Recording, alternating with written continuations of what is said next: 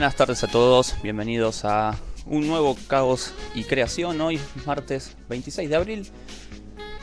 Mi nombre es Sebastián Rufo, como todos los martes, acá haciendo el programa junto a Diego Fernández, que se va a sumar dentro de un rato.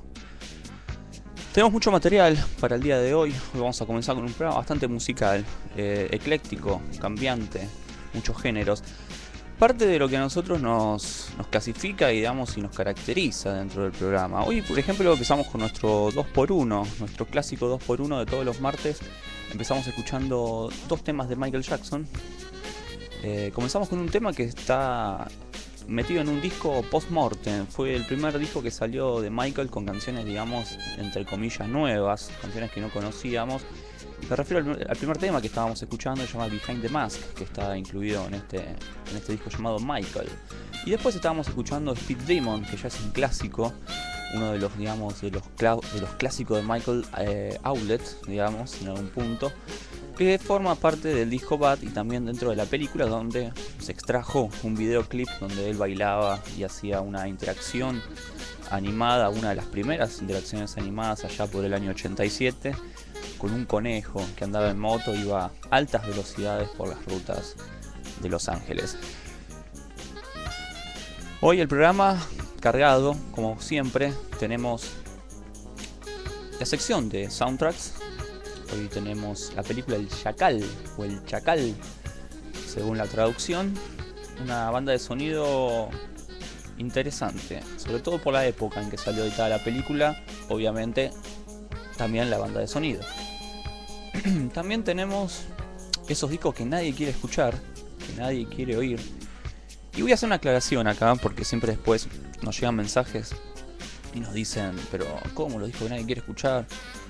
Son esos discos, digamos, malditos, malditos para los músicos, malditos este, en la época que salió, por ahí incomprendido, esos discos que los artistas a lo mejor eh, reniegan y no, no, los incluyen dentro de su discografía o, o cuando hacen un recital no hacen temas de ese disco, eh, maldito porque salió en un momento en el que no era adecuado, porque habían otros discos por ahí que, que eclipsaba a, ese material.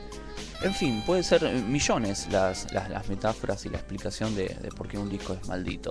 Hoy vamos a tener un disco de una agrupación mejor llamada Supergrupo, donde varios integrantes de renombre deciden juntarse por error para pasar el tiempo, para lo que sea, y se encuentran con que están en un estudio y grabando un disco. Hoy vamos a escuchar un disco del año 82, así que más o menos ya se van a ir este, habituando y, también imaginándose de que de qué estilo vamos a estar hablando, algo así como la New Wave. Vamos a hablar de un álbum interesantísimo con un frontman importante hoy en día, sigue grabando con su grupo, pero que en esta agrupación eh, aportó muy pocas voces, simplemente estuvo tocando la guitarra y dejando cantar a una chica. Pero no voy a adelantar mucho más que eso, si no lo vamos a dejar para más adelante cuando se sume a Caos y Creación nuestro queridísimo periodista y melómano, el señor Diego Fernández, quien va a estar comentándonos, vamos a estar picando un poquito de este disco que nadie quiere escuchar. Pero para comenzar el programa de hoy, Vamos a arrancar bien arriba con un poco de música de los Estados Unidos.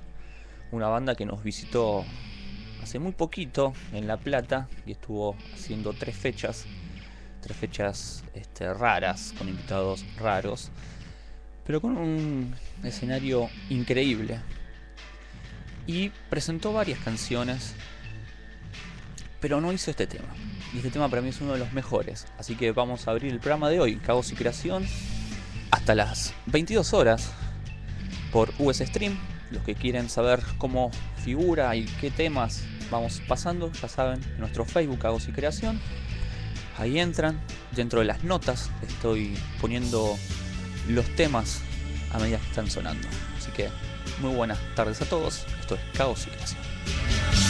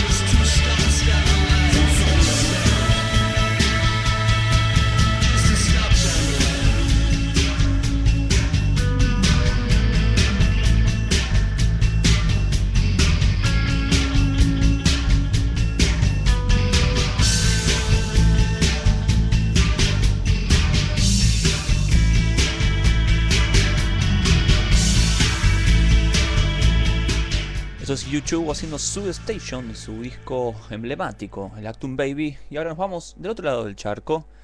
Esto es Blur haciendo Stereotypes de su gran disco The Grandscape, el gran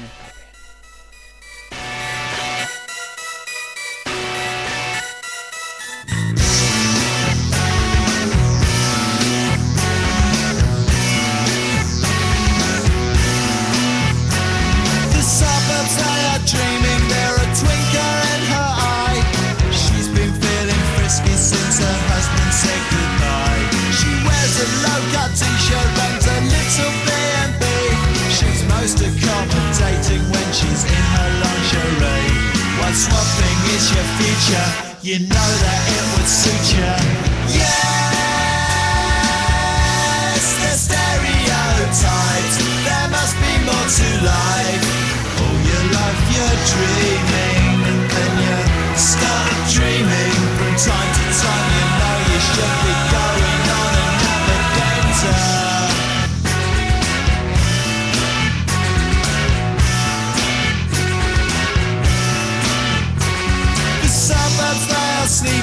She's dressing up tonight. She likes a man in uniform. He likes to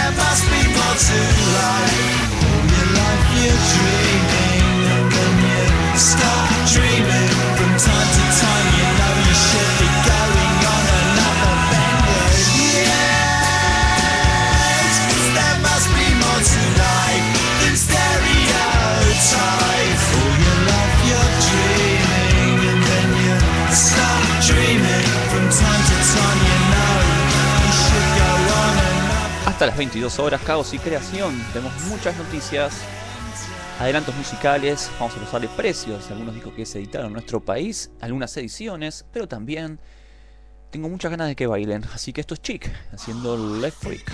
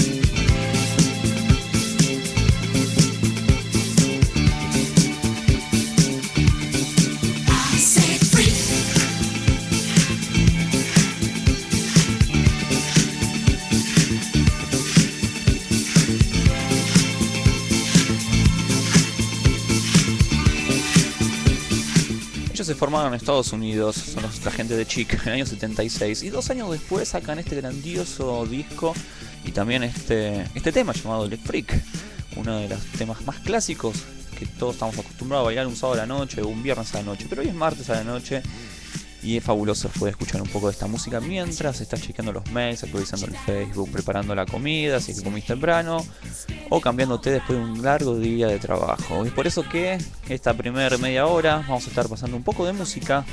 Si hablamos de bailar, hablamos también de los B-52, haciendo uno de sus grandes clásicos, Love Shack. Faded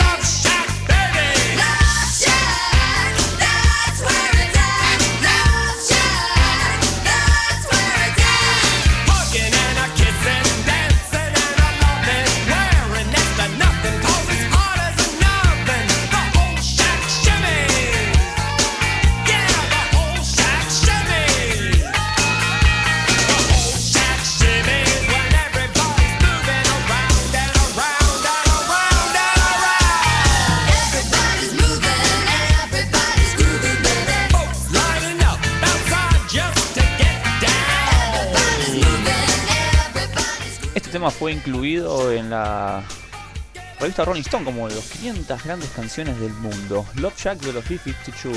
Pero también hablamos de canciones importantes y conocidas. Tenemos que mencionar y no dejar pasar a uno de los grandes maestros del soul y del rhythm and blues, el señor Alexander O'Neill, que grabó una de sus mejores canciones para un disco titulado llamado Hearsay, el tema llamado Fake.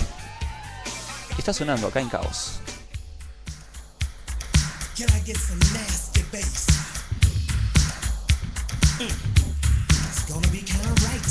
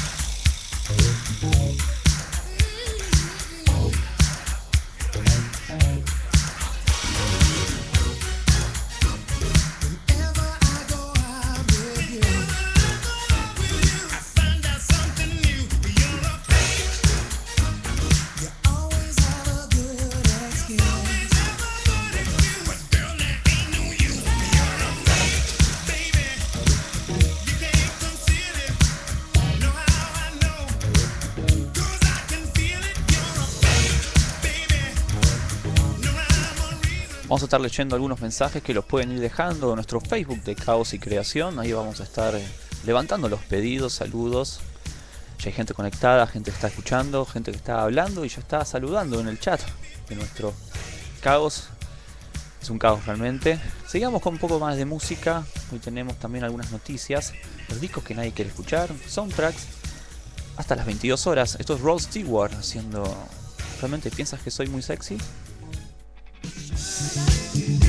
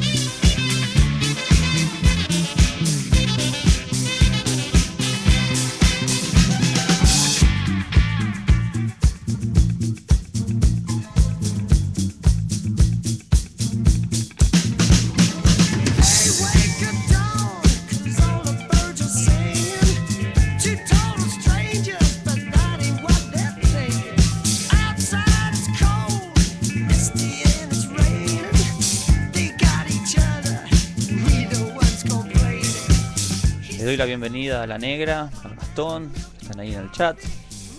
Mucho material, hasta las 22.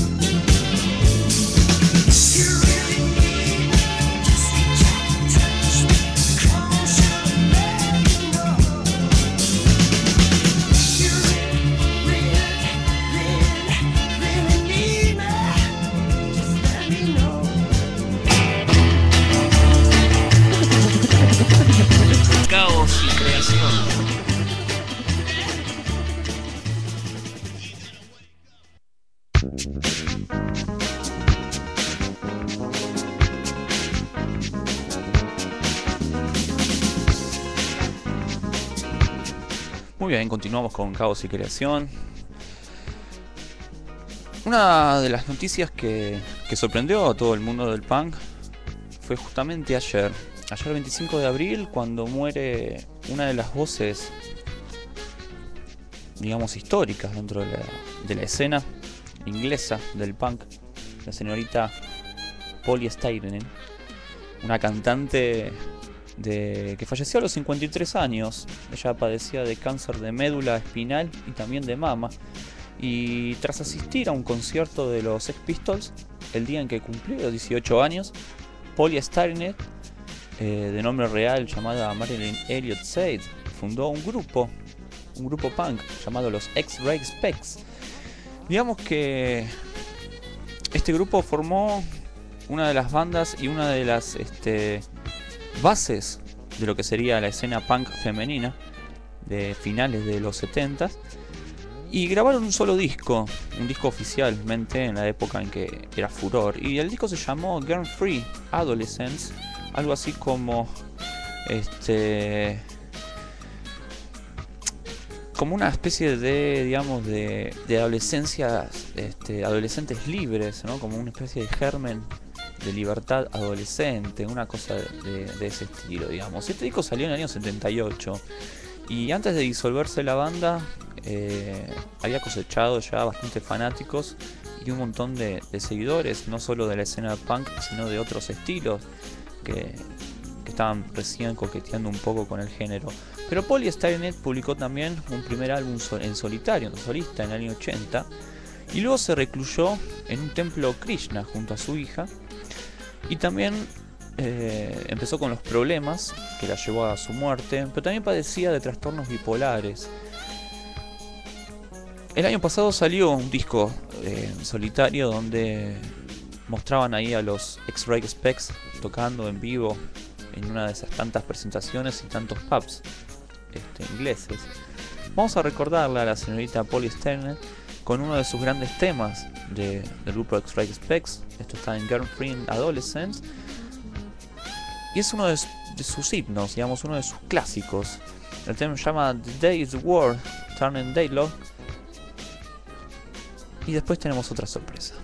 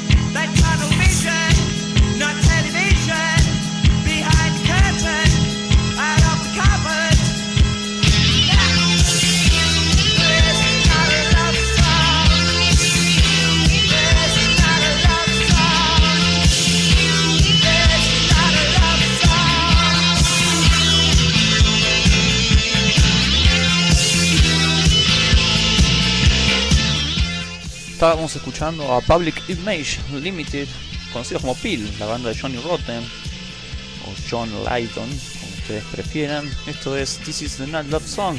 Esta no es otra.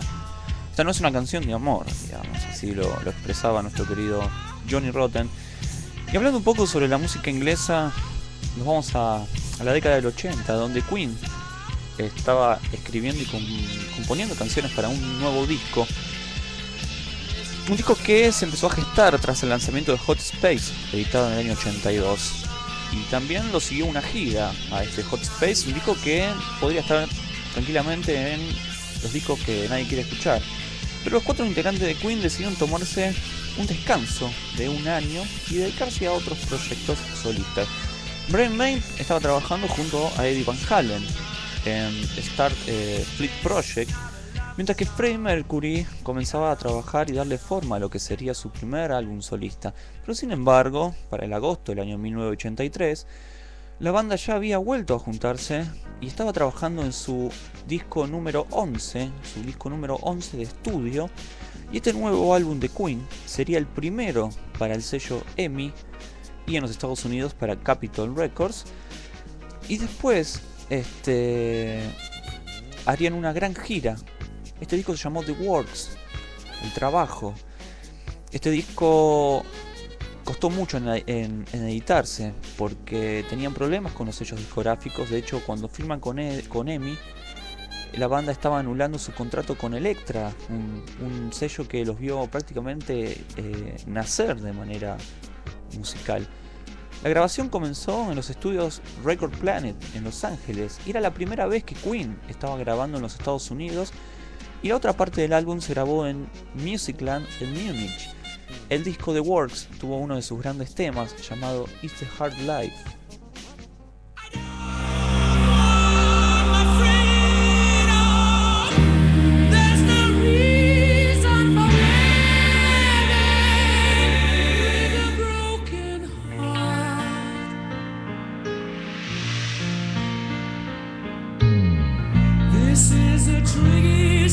Situation. I've only got myself to blame. It's just a simple fact of life. It can happen to anyone. You win, you lose. There's a chance you have to take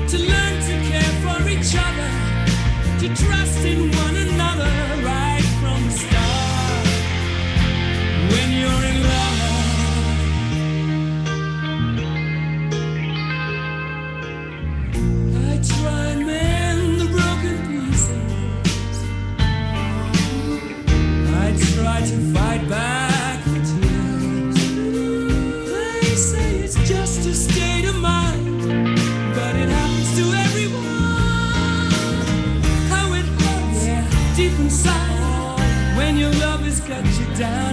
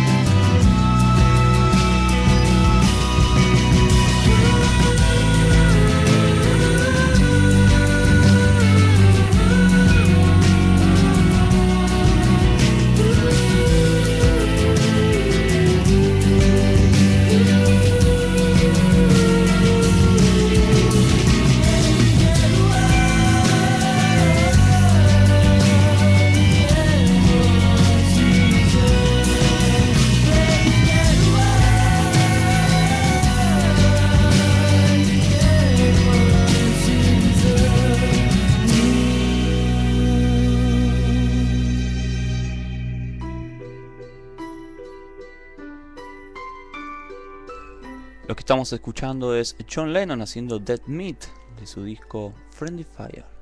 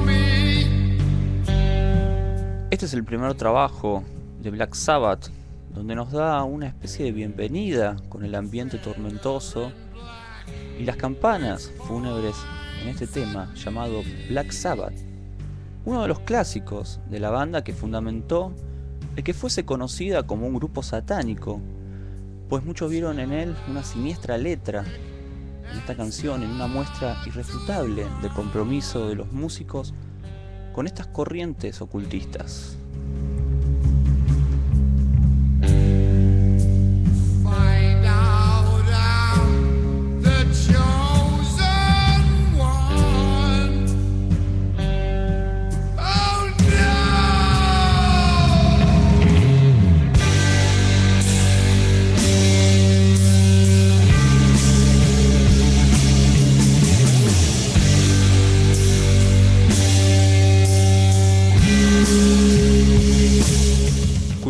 Geezer Butler, el autor de la letra, declararía que más que una oda al satanismo, el tema era una advertencia ante el peligro de este tipo de prácticas, habiendo sido por tanto totalmente malinterpretado por la prensa británica.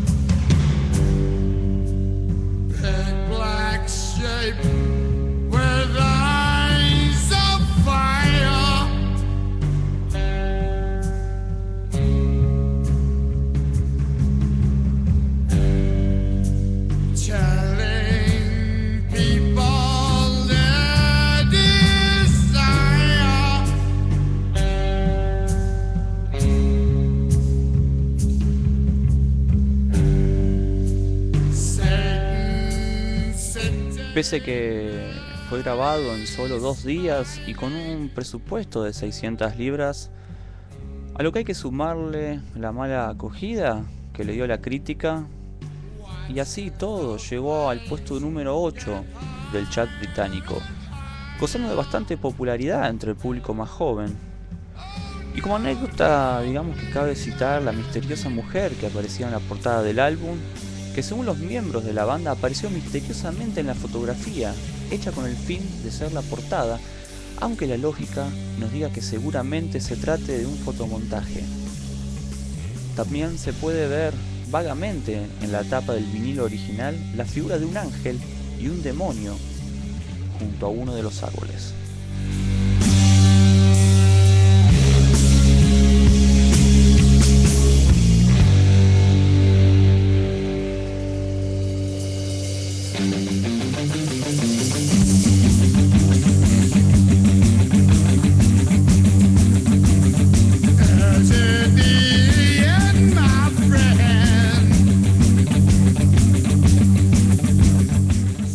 Álbum de Black Sabbath, titulado como la banda Black Sabbath, fue como el principal, fue como la brecha, la llave a lo que después llamaríamos heavy metal.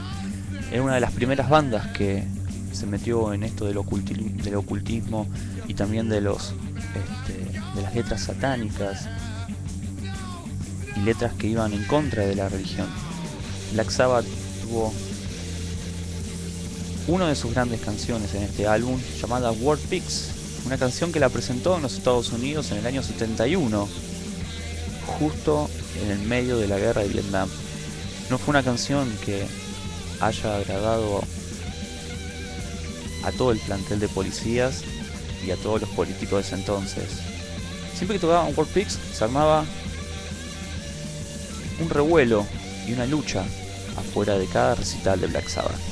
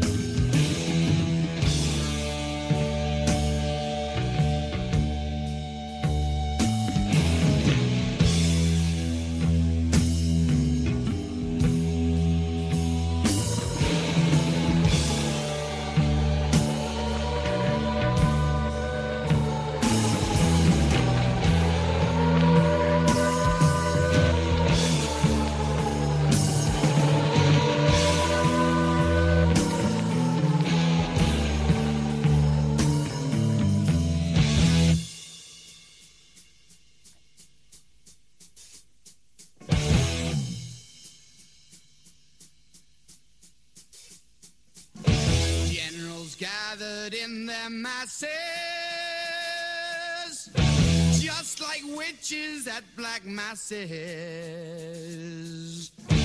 Evil minds that plot destruction, sorcerer of death's construction. In the fields of bodies burning as the war machine keeps turning. Death and hatred to mankind, Oh.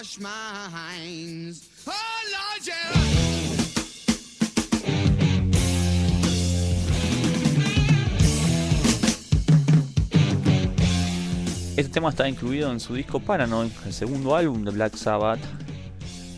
Y lo curioso es que War Pigs estaba pensado como el título de este disco, pero al fin y al cabo lo cambiaron a Paranoid, porque decían que la compañía disquera de Black Sabbath temía una reacción por parte de los partidarios de la guerra de Vietnam.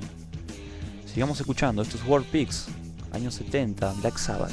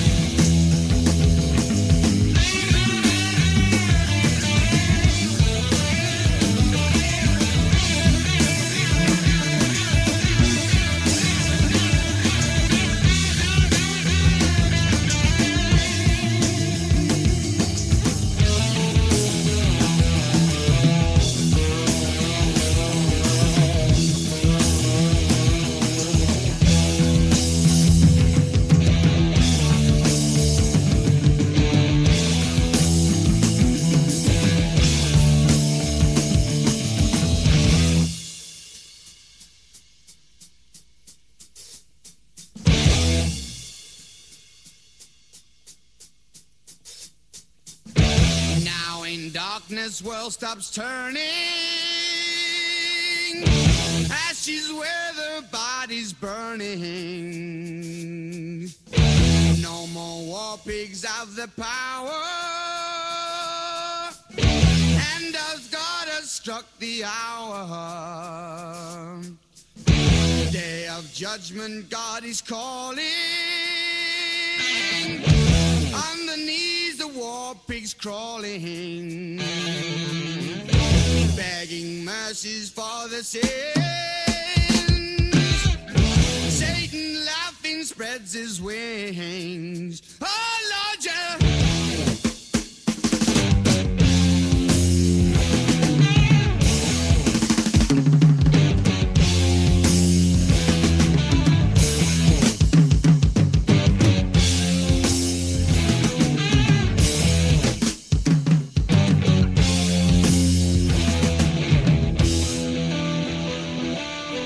Ahí pasaba Black Sabbath haciendo War Pigs de su disco Paranoid. Nos vamos a, Slash con los eh, Snake. Este es su primer disco, Slash and Snake Pit, haciendo Good to Be Life. Esto es Caos y. Hasta las 22 horas, con mucha más música y mucho más adelantos discográficos. Quédate ahí porque se vienen los discos que nadie quiere escuchar con Diego Fernández.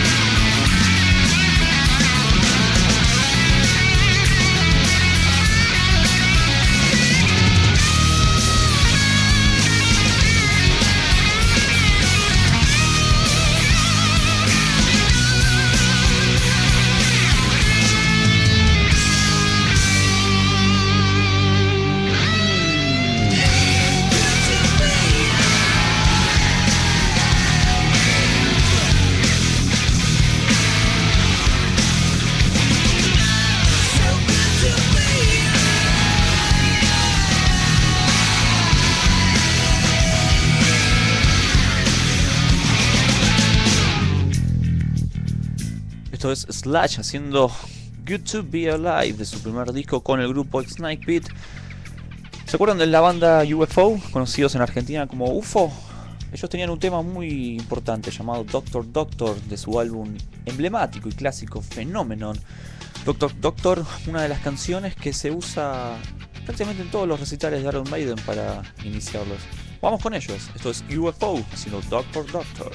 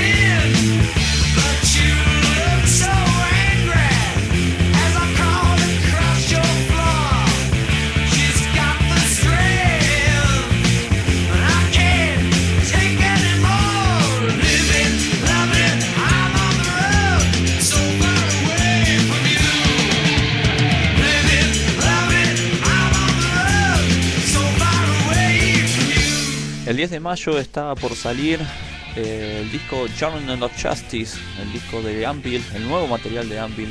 Temas nuevos, disco en estudio. Rob Lips nos regalan este tema, Fucking Ed, como adelanto exclusivo en y Creación de lo nuevo de Anvil.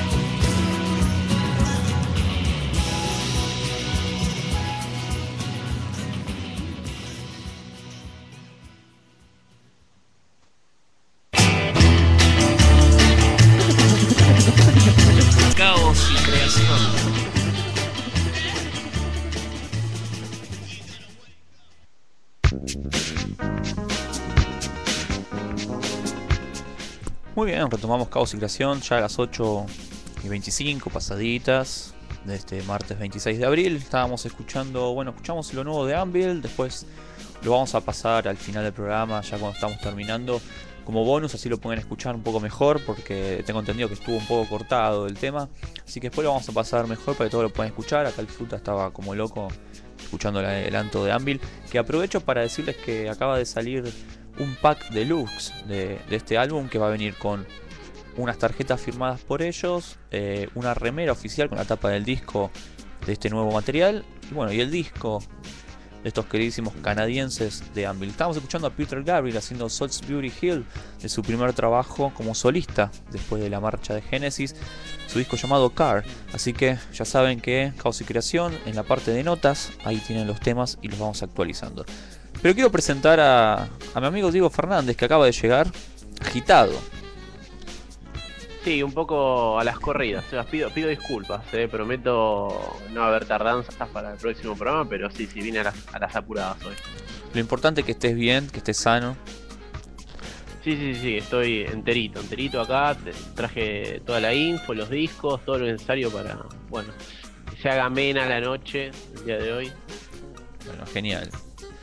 Genial. Hoy tenemos, como había adelantado, los, los discos que nadie quiere escuchar. Lo único que dije fue que son ingleses. Es una especie de supergrupo. Sí, Y tiene un integrante que es súper conocido con una banda súper popular. exactamente. Que casi no Eh, canta. Claro. eh, a la vez es medio difícil, a veces medio fácil, ¿no? Porque hubo muchos supergrupos de artistas archiconocidos. Sí. ¿No? Viste que siempre es como un escape alternativo a los contratos, ¿viste? O a la fama. Es muy común. Ajá. Ahí dice la negra. Vamos, Diego Cabre. ¿Cabre? ¿Dicen Cabre ahora, Diego? Ah, Diego Ah. Cabré. Ca- Cabre. Claro, eh, Nicolás Cabrera Ah, de, Nicolás la Cabré. radio. Está bien. Perfecto. Eh, Vamos a leer algunas noticias musicales. Este, Viste que los músicos siempre nos dan. Nos regalan noticias. Y algunas alucinantes, otras. A la altura de cualquier vedetonga de la calle Corrientes. sí, sí, sí, sí. Gran- a lo grande de mozzarella, ¿viste? Sí. Aceite. Sí, sí, sí. No sé si tenés alguna noticia, si no arranco. Eh, tengo, pero te- no sé, como Bueno, quieras. Te doy tiempo, te doy tiempo a que eh, agarres. Dale, una. dale. Te leo los titulares. Mm. A mí no me gusta. Me, me gusta que haya democracia. te, leo, te- te leo el titular. Tengo una noticia Dale. de Liam Gallagher que dice que no pierde el tiempo. Después tengo una de Metallica que dice que está trabajando con Rick Rubin. Un próximo disco. Está bien. Tengo de Flaming Lips. Que me tienen podrido un poco los Flaming Lips últimamente. Sí, a mí también, ¿eh? los inflaron con que venían acá y. Basta, ya se fueron. Sí, me, me- a mí me cansaron porque en internet. Lo único que hay de Flaming Lips. O sea, sacaron como cuatro discos seguidos. eh, un tributo a Pink Floyd. Se creen Pink Floyd. eh, ahora están por sacar otra cosa más. O qué sé yo. Hay 10 millones de cosas. Flaming Lips están a full. Y después tengo de Morrissey. Ah, Bueno, eh. Mira, hubiera elegido la, la de Liam, porque me gusta el puterío de, de Liam, ¿viste? sí. Pero hace mucho que no sé nada de Morris, eh, así que. que- Y te digo, mira. Morrissey eh, está dando los últimos retoques a sus memorias. Ajá. Dice que todavía no tiene nada concreto con el tema de la fecha de publicación, pero quiere que el libro salga eh, el próximo año.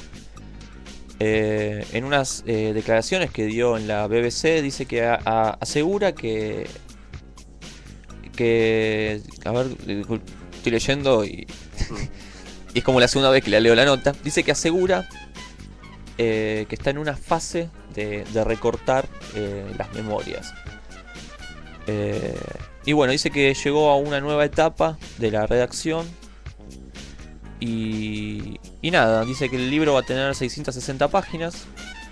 Y, bueno, y que por ahora es, todo lo, que tiene preparado. Pero bueno, va a ser la, autobiografía, digamos, de este icono escrita por el mismo protagonista de su vida. El mismo Sí. Morrissey, digamos. Está bien, viste generalmente contratan a, a periodistas o escritores para ese tipo de cosas. Sí, pero bueno, se puso ahí la, la gorra, seguramente agarró su iPad y empezó a escribir sus memorias. Espero que se acuerde de todo lo que hizo. Sí, sí, sí, sí. Seguramente, viste, va, va a prender el ventilador y va a tirar mierda contra muchos que le encanta a él. Claro. Eso por un lado. No sé si querés leer alguna noticia, si tenés alguna. Dale, dale. Eh, esta seguro te va a interesar mucho. Igual seguramente ya lo sabes. A ver. Eh, Smashing Pumpkins reedita todo su catálogo. Ah, la pelota. Leí Ah. algo así, pero no, no estoy enterado a, a fondo. Sí, sí, sí, sí. Eh, Billy Corgan ya eh, afirmó que eh, en tratativas con EMI va a, a relanzar la discografía de Smashing Pumpkins, eh, todos sus discos desde fines de los 80, principios de los 90 hasta Machina, Sí, eh, y que va a incluir bonus. claro, eso es lo bueno. El viejo truco. Sí, lo hicieron todos y Billy Corgan no se iba a quedar atrás. Sí. Eh, Eh. es, es loco, ¿no? Porque se consigue. Ah, no, no sé si se consiguen ahora en las disquerías. Gish, por ejemplo. Creo que se consiguen algunos discos. Los. Eh, yo vi Siamese, eh, Siamese Sí. Dreams. Eh, Bueno, Melon Collins está. sí, Melancholy está. Eh, Sí, Ador por ahí que no se consigue, Gish, esos discos. Estaría bueno. Con Sí. bonus. Igual el que lo quiere, lo quiere, sabe que lo, lo pide afuera y lo tiene aún todavía mejor, Claro. mejor todavía. Eh, todo, todo se consigue, todo se No, consigue, no, no hablan, digo, en la, en la nota de, de algún de qué tipo de bonus va a traer, si van a va a haber doble disco o algo de eso. No, no, todavía no, no especificó. Ah. Solamente dijo que va a traer eh, bonus, pero no aclaró. Y seguramente demos, viste, que quedaron dando vueltas Mm, eh, de la época, pero todavía no, no está, o sea, se confirmó la reedición, pero todavía no, no se sabe Claro. bien, viste, si van a hacer en dos discos, eh, un solo disco con los bonus agregados al final, eso todavía no se sabe. Sí, estaría bueno, ¿no? Porque ahora estamos en esa época que están reeditando un montón de discos. Y como algunos, viste, se dejaron de. se dejaron de vender, o ah, mejor dicho, no, no están en las disquerías y. y está bueno, viste, porque hay, hay gente que está como redescubriendo ciertas bandas y, y se quiere poner al día con, con la discografía de, de la banda favorita y por ahí no consigue todos los discos. Entonces Sí, es, pues- es una manera, ¿no? De, de poder completar la colección. Viste que uno siempre dice, uh, mira que ladris, pero por otro lado, lo terminamos comprando porque nos gusta, está bueno. Sí, si viene en un, en un buen packaging y viene doble y con algún DVD, me compraría Este. El, el, el Ador. Sí, yo también voy primero por ese. Sí, sí. Voy primero por ese. sí, ese, ese lo. Me gustaría tenerlo en vinilo también, cosa que no lo tengo. Ah, Sería después una buena sigo por. eh, ya voy por Siamese Dreams. Ajá. Ah, mira. Tengo un amigo que se lo acaba de comprar ese. ¿En vinilo? En vinilo doble, sí, vinilo doble. Yo- 12 pulgadas. Una locura. Carísimos están los vinilos de Smashing Pumpkins. Afortunado tu amigo. Sí, sí, afortunado con fortuna, ¿no? Porque- La verdad. Pero sí, sí, está bueno. Como, como dice un, un periodista amigo, eh, está bueno que a los discos le den una especie de lavada de cara Mm. y que los, los pongan lindos y perfumados y que estén en las góndolas con, con sus bonos. No, no como acá, eh, que la, la reedición acá significa arruinar, eh. Digipack, eh, feo estado. Bueno, vos me diste ahora el pie, Eh, justo. otra vez. Sí, sí, sí, sí, sos la máquina de los pies. Y esto va a ser una información que eh, no sé si va a sorprender, pero. Pero es interesante. Eh, hablando de reediciones, ¿no? Eh, se va a estar reeditando acá en, eh, en Argentina eh, el Salmón de nuestro amigo Andrés Calamaro. El salmón. Sí, así es. Sí, sí. Sí, no se va a reeditar este, con los cinco discos y todo eso, porque tuvo una especie de reedición, el Salmón. No sé si te acordás. Mm. Este, Sí, que, pero más achicada. Claro, viste, no, o sea, el Salmón viste que había salido en una especie de caja con cinco discos y después lo pasaron a cajita de cartón con los cinco discos.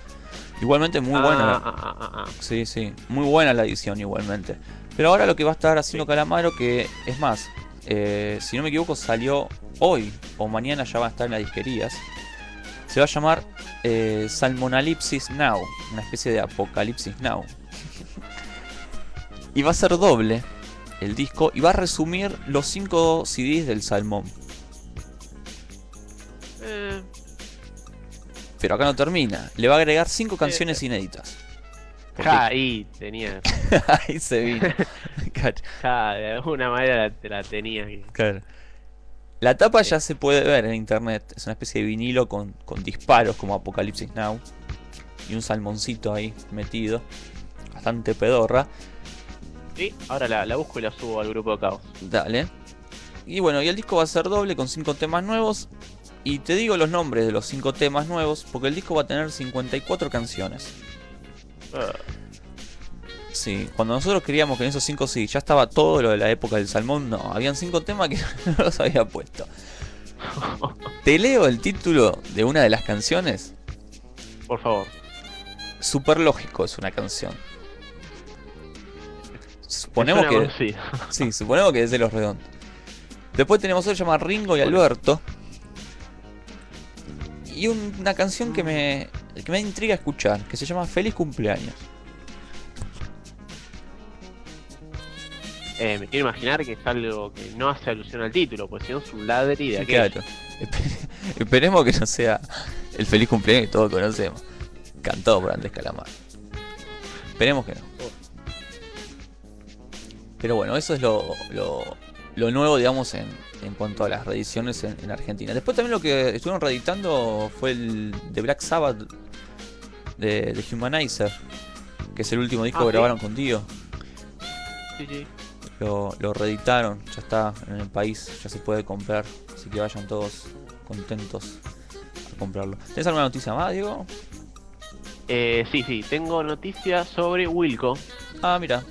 Eh, me interesa mucho la noticia porque a mí el último disco, eh, disco de Wilco me gustó mucho. Ajá. Sí, sí, fue mi disco del 2009, la verdad que me, me mató. Dice, el vocalista eh, Jeff Tweedy dijo en una entrevista con Rolling Stone que la banda planea tener listo un nuevo álbum para septiembre. Eh, generalmente es fecha donde editan muchos, ¿viste? Septiembre. Eh, además, dice que se viene un single en formato vinilo de 7 pulgadas que incluirá la canción I Might y un cover de I Love My Label de Nick Lowe. Mira vos. Así que eh, tenemos nuevo material de Wilco para fin de año. ¿eh? Eh, Bueno, bárbaro. Sí. Es una banda que en Caos y Creación está sonando relativamente poco. Hasta te diría que no está sonando. Pero podríamos poner algo. Sí, sí, sí, la verdad que eh, Sí. estaría bueno, gran banda. A mí me, me gusta mucho Wilco. Sobre todo, toda la discografía de principio es muy buena. Después quiero que te agendes ahí, anótatelo. Porque ayer, eh, ayer o antes de ayer, no, creo que ayer. No, antes de ayer, estaba con mi novia cenando y salió la disputa que tiene que ver en parte con el disco que nadie quiere escuchar de uno de sus Ajá. integrantes. Y salió la disputa. Yo le dije que esa banda tenía un disco que nadie quería escuchar. Ajá. Y empezamos a pelear en que esa banda no tenía ningún disco que nadie quiere escuchar. Son todos discos buenos. Y yo le dije que por ahí el último era muy malo. Pero a mí me gusta mucho. Mm. Y después le tiré una que, que la tiré sin pensar. Pero no voy a decir mucho ahora porque si no nos echábamos que es la banda. Pero anotate vos y pensá a ver si sabes si tiene un disco que nadie quiere escuchar de esa banda. Dale, dale, dime, dime. Bueno, te leo una noticia de Metallica que está trabajando eh, nuevamente con Rick Rubin, aquel productor que grabó bueno con los Red Hot, con Master of Reality, con Dancing, Slayer, Johnny Cash, bla bla bla. Bueno, eh, Metallica eh, grabó Dead Magnetic en el 2008 con Rick Rubin y tuvieron un disco fabuloso, digamos que los, los devolvió a lo que eran en algún tiempo, digamos un disco duro, canciones medias progre, una gira mundial exitosa. El mastering no fue bueno del álbum, no sé si lo escuchaste, Diego. Sí, a mí me gustó mucho. El disco es bueno, pero el Eh. mastering, viste que suena muy choto el disco. No tiene Eh, buen sonido. igual, mejor que, más que Saint Anger, Sí, eh, me pareció. sí, no, no, supera. Sí, 10 sí, veces más eh, del Magnetic. Bueno, Metallica está grabando eh, un nuevo disco. Mm. Eh, Rob Trujillo estuvo dando una entrevista en una radio de Estados Unidos, en una radio de rock, y estuvo adelantando un poquito de lo que va a ser el disco. Aparentemente es, dicen que va a ser igual o mejor que Dead Magnetic. Dicen que tienen un montón de, de riff increíbles, que van a destrozar cabezas, y que les encantó el trabajo que hicieron con Rick Rubin, así que lo, lo eligieron de nuevo. Este, y bueno, están preparándose para eso. Este, Y Rick Rubin, a, a mí me gusta mucho como productor, ¿eh? Sí, es muy bueno. Eh, Es, es muy bueno. Y me parece que mm, está bueno el aporte que le hace a Metallica en, en esta instancia, ¿no? Porque es como que los pone en un nivel como más poderoso, pero a la vez no, no, no tan ablandado. Yo creo que Saint Anger, Sí. eh, mira lo que te digo, eh, es, el, es el disco popero de, Wow. de Metallica, mucho más que el álbum negro. ¿Te parece? Eh, en el sentido de, no sé si se me entiende, pero en el sentido plástico de la canción. Mm. Estoy tratando por, de por entender. momentos.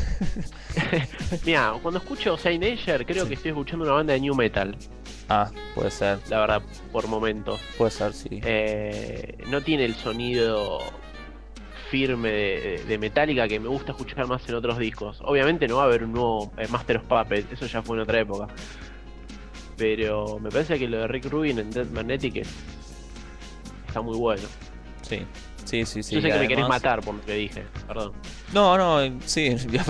Y además es que me parece que Metallica le encontró la vuelta, se, adaptaron muy bien con Robert Trujillo, digamos que si bien está en el disco anterior, pero recién ingresaba, los temas ya estaban grabados, entonces como que en este realmente fue Dead Magnetic para mí el disco en donde se ponen a componer con Trujillo, tienen este productor nuevo y, y es como que todo va funcionando, ¿viste?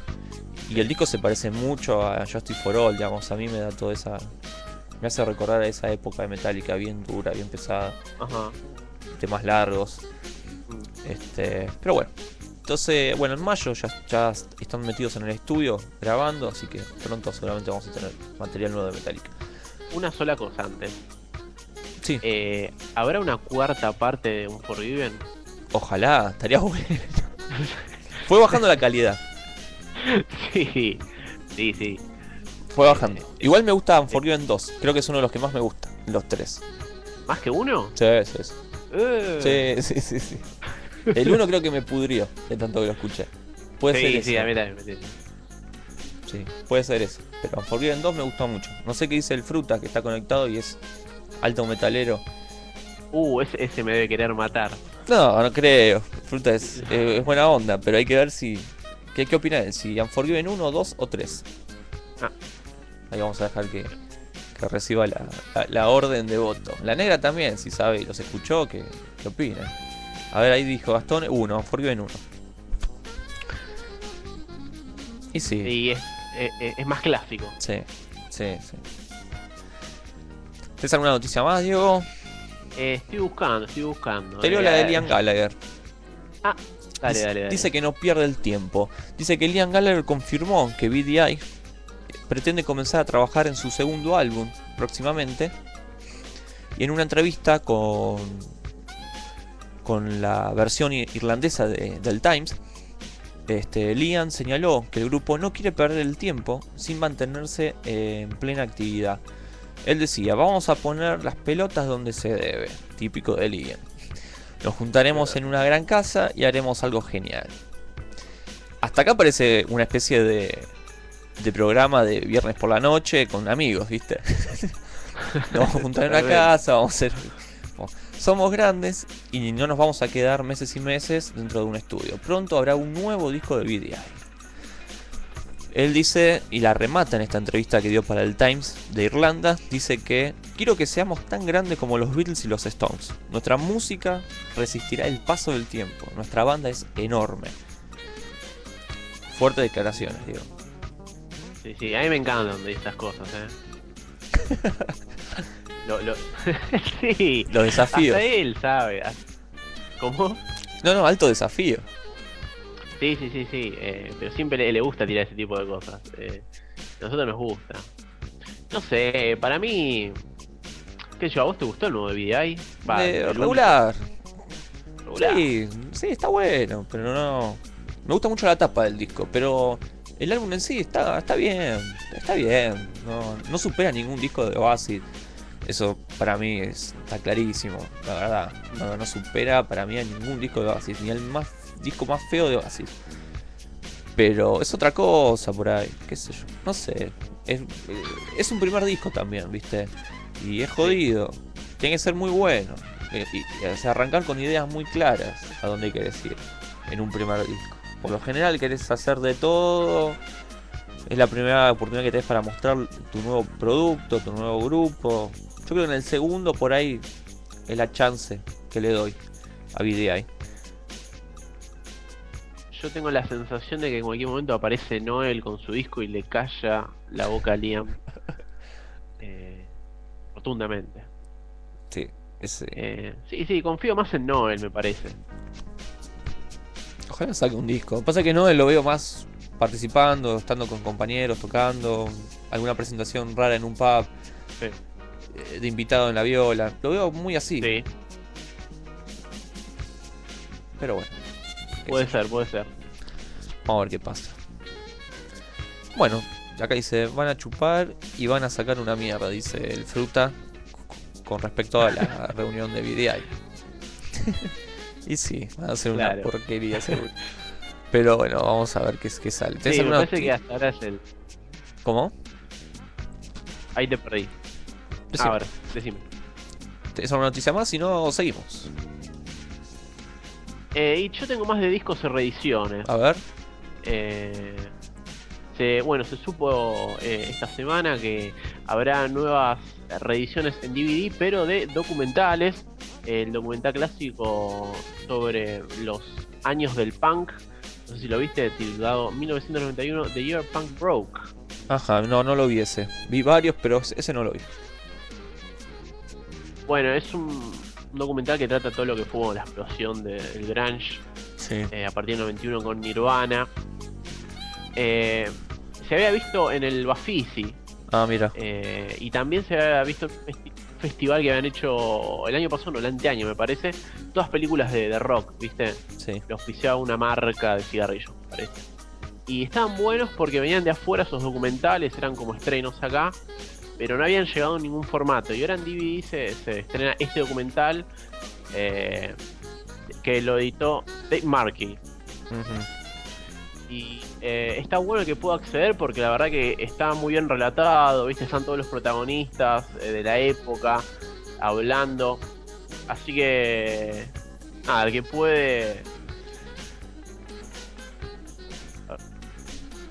Está bien. Lo dejo con intriga. Diego. Te corté. Ahí está. Sí, hoy estamos medios complicados con internet. ¿eh? Yo con Fiverr te estoy a las Ahí está, puteadas. ahora. Sí, sí, sí. No, no, es, es mi modem, ¿viste? Mi modem que me hace la vida imposible. Te- Pido disculpas. No, por favor.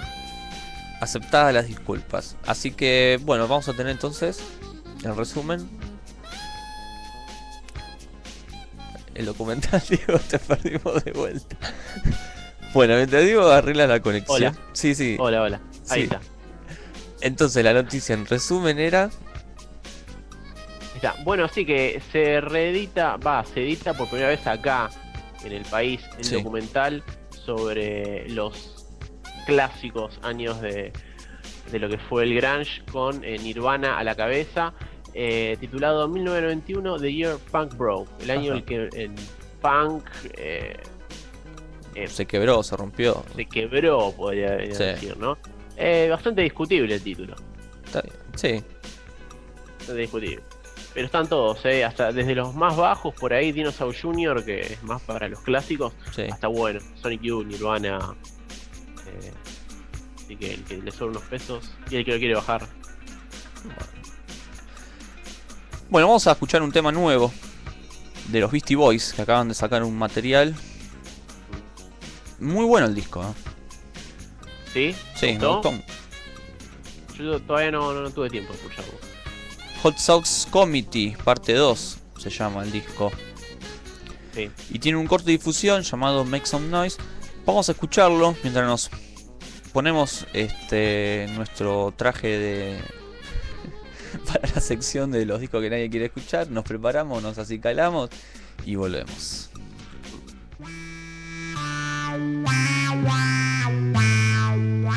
Yeah,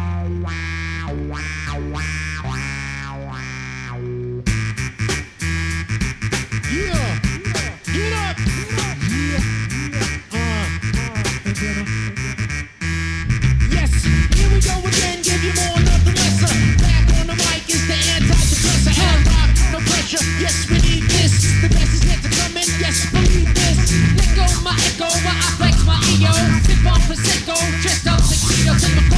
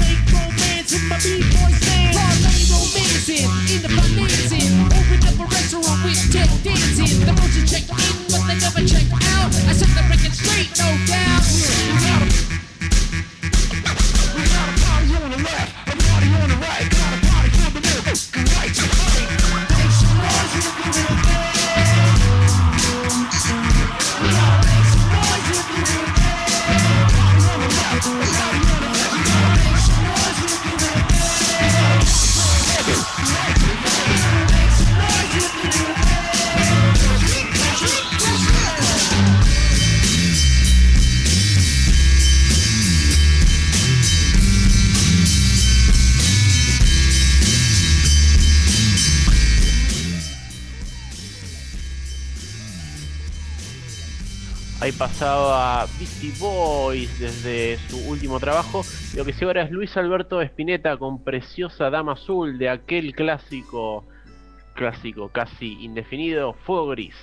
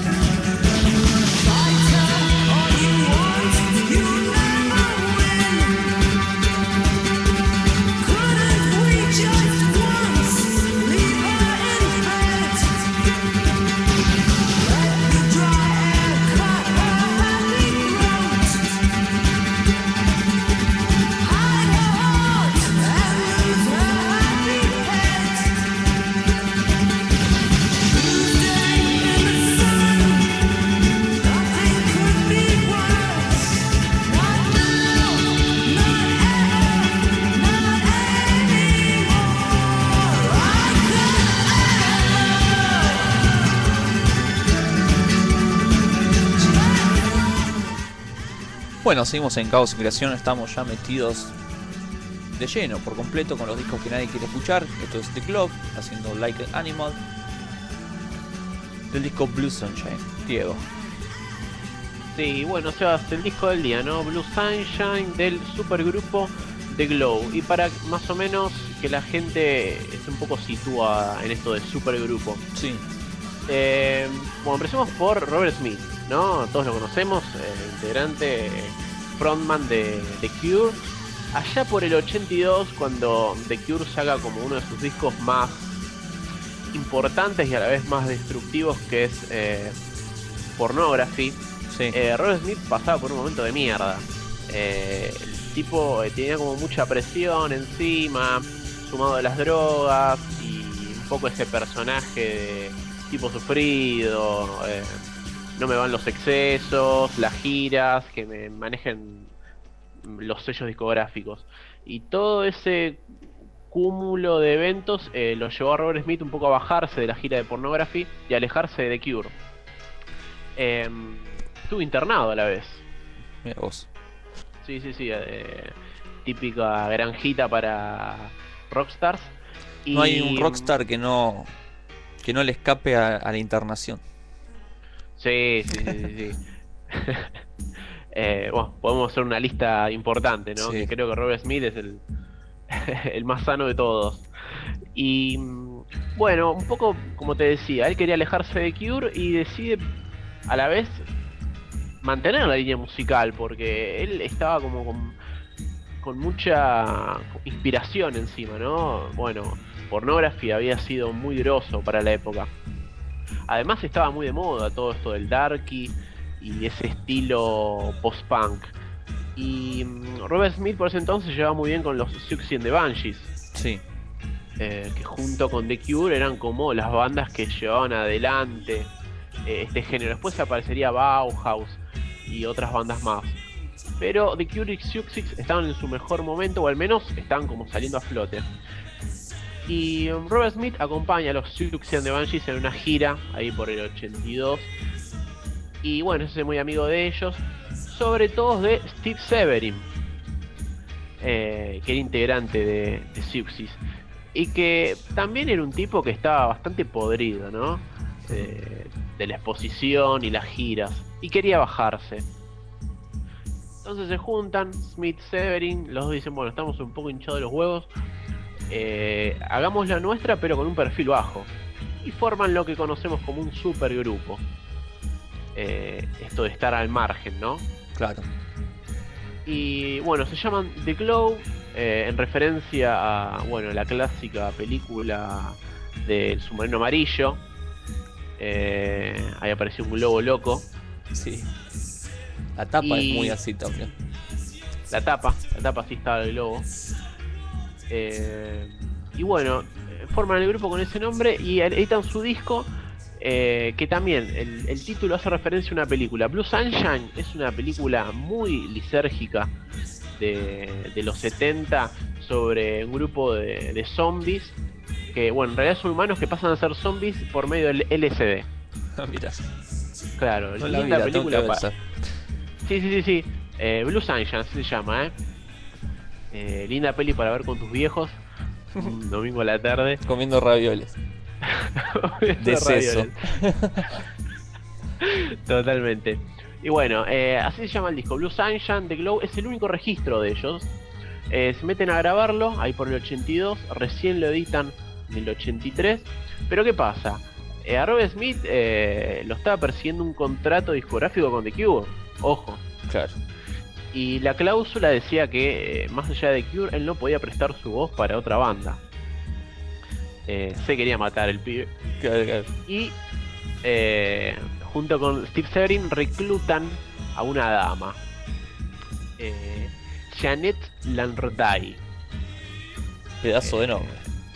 Pedazo de nombre que me complicó la vida. Seguro lo dije mal. Y la típica, es la típica minita que empieza siendo modelo. Eh, conoce un par de músicos y ya quiere sacar su disco. Eh, no era mina del ambiente, ¿viste? Eh, no había pasado por ningún grupo, no había editado nada. Y bueno, la ponen ahí como frontman para que ponga la voz. Una voz interesante, la de Janet. Yo le encuentro muy parecido con Nico en algunas cosas. Sí, sí, es verdad. Tiene una voz así, aparte, bastante como, como depresiva, oscura. Ideal Sí. para esta agrupación. Sí, sí, además porque tiene también un estilo como el de Siouxsie, ¿viste? Y, y es verdad eso que estaba Robert Smith salía con, con Siouxsie? Ah, eh, eso ya es eh, trabajo de Jorge Rial. Sí, perdón que te salí con esta, pero. No, yo. no, buenísimo, yo la verdad no, no tenía idea de esto. No, no, me parece. Te- Tengo que chequear, pero. Me parece que tenían así una especie de amorío entre depresivos y darkies. Mirá vos que, que rapidita Siouxsie, eh. Sí. Eh, creo que también estuvo con Pete Townsend. Puede ser, sí, habrá estado. con todos. Era como la, la Silvia Zuller de. es la, la Eh, Courtney Love, pero de la New Wave. Exactamente. Y bueno, eh, The Globe edita este disco que llama mucho la atención. Por un lado, eh, no se parece ni a un disco de Cure ni a un disco de Siouxsie. Por ahí el hecho de la voz femenina, uno se acerca más a Siouxsie. Claro. Pero el sonido es muy distinto, la verdad. E- Es un disco experimental, arranquemos por ahí, totalmente experimental para lo que era el post-punk de la época. Era un sonido como muy gris, más apagado, hermético. Pero lo de The Globe explota como otras vertientes.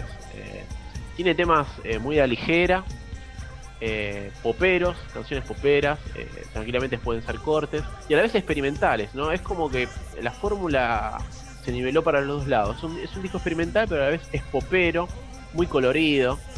Eh, ayuda también mucho la voz de ella que no, no se queda en ese estilo más, eh, ¿cómo te puedo decir? Eh, darky que tenía por ahí Robert Smith en Pornography. Claro, no tiene un- se la juegan un poco más. Sí, ella es como más popera Claro. también, ¿viste? Y em, es, es un disco bien up tempo, bien arriba, está muy bueno para la época y marcó una grieta. Eh, yo creo que a partir de este disco Robert Smith es como que empezó a perfilar la nueva ruta de The Cure. Eh, Después de este disco, Como ¿cuál que- sale? ¿De top? después sale de top instantáneamente al toque, Ah, eh, que fue medio una baja de top. Para la crítica, ¿no? Vender se vendió bien. Un año de mierda, Pero- digamos. ¿Cómo? Un año de mierda para Robert Smith. Venía con este Sí, sí, sí. grupo. Eh, y fue una desbaja, pero el tipo siguió. Igualmente, no nos olvidemos de algo muy importante, que cuando termina de salir Pornography, en la mitad, eh, Smith edita Japanese Whispers, que es el que trae The Love Cat. Sí.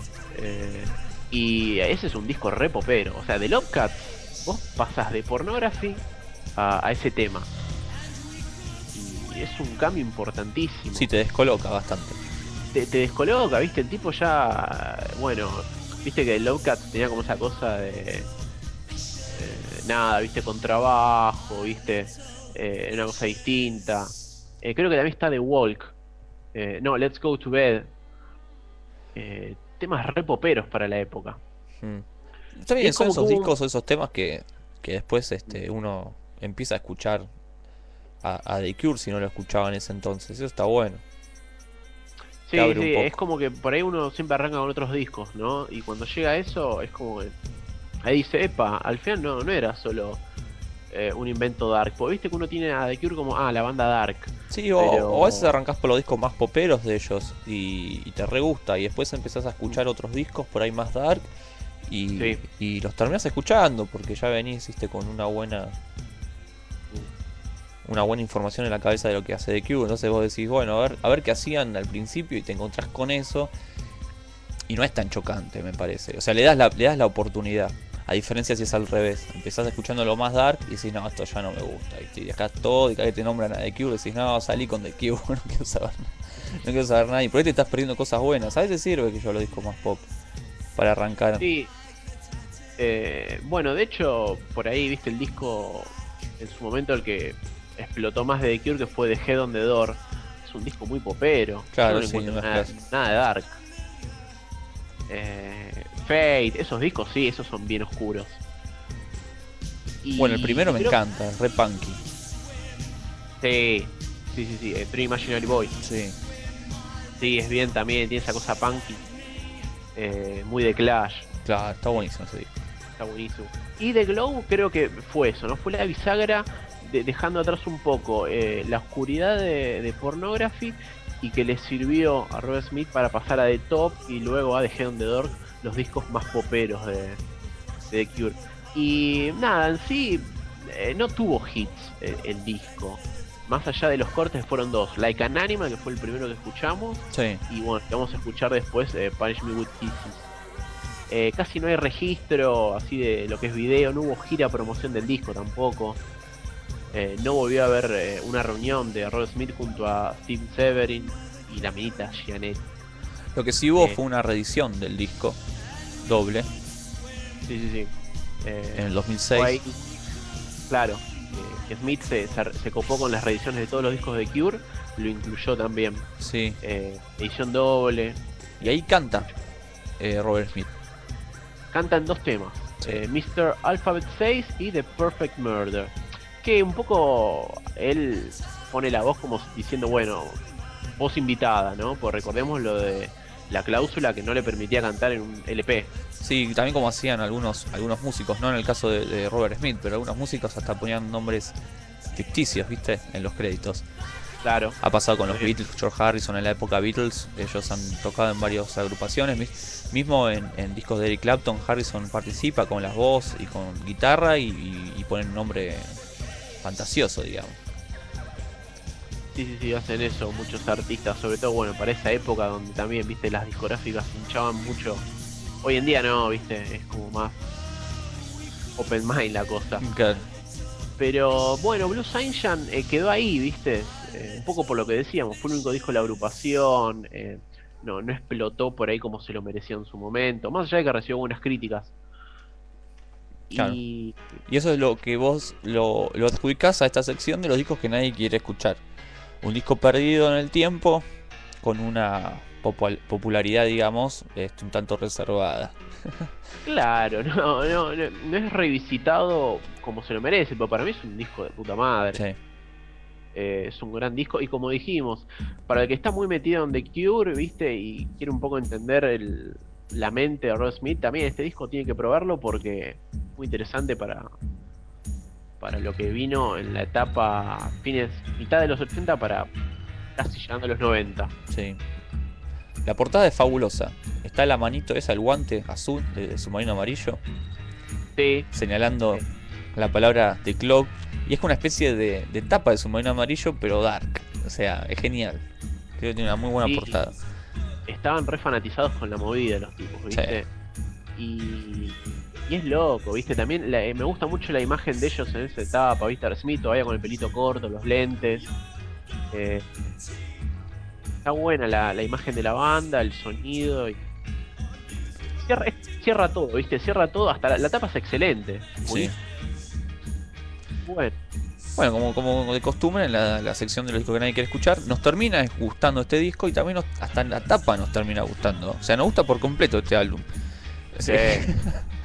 es genial. eh, la tapa de los singles también está buena, ¿eh? Ah, no voy a las vi. uno al grupo. No, no las vi. Después, después las vamos a, a buscar. Vos subiste un video ahí en, en, en Caos. Sí, sí, Glow. algunos, viste. Bueno, YouTube te da estas alegrías, ¿no? Que de vez en cuando se rescatan estas Sí. joyas. Y sí, subí el de Punish Me With Kisses. Ah. Después les voy a pasar, después al final del programa, cuando pasamos algunas páginas o algo, les voy a pasar un link para poder descargar eh, videos de, de YouTube. Que es fabulosa esa página. Fabulosa. Genial. Sí, sí, sí. Puedes seleccionar el, el- la extensión, si lo querés bajar en MP3, en qué calidad lo querés bajar el MP3, el video. Después la voy a pasar, está buenísimo. Bueno, este. mm, Vamos a escuchar el segundo corte de difusión de los de, de Globe. Tenemos todavía mucho más caos hasta las 22. ¿Con qué vamos? Con Punish Me Eh, with Kisses. Punish Me With... Qué, qué buen inglés, Sebas, ¿eh? Yo, malísimo. Punish Me With Kisses. Ahí está. Bueno, vamos con ese. Fue el segundo corte de la banda de Globe. Exactamente. Esto fue los discos que nadie quiere escuchar, salvo nosotros, salvo Diego, Diego Fernández, que siempre saca de la galera. Desde una, discoteca llena de discos que nadie quiere. Los tiene todo él.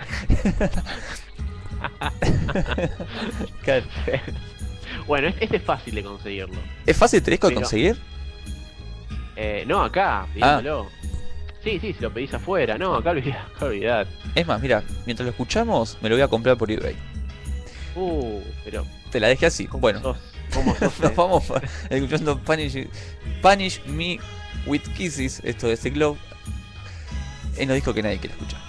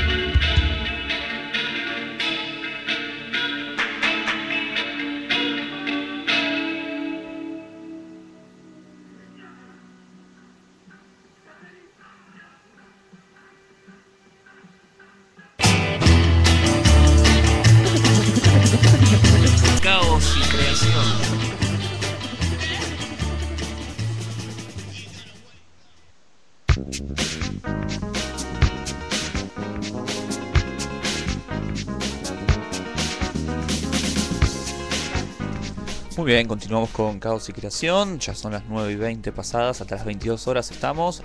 Hoy el músico que nos acompaña de cortina desde las 7 de la tarde es el señor Ornette Coleman, junto con Prime Time, haciendo un disco fabuloso llamado Virgin Beauty, un disco que lo recomiendo, es una especie de jazz fusión bastante interesante.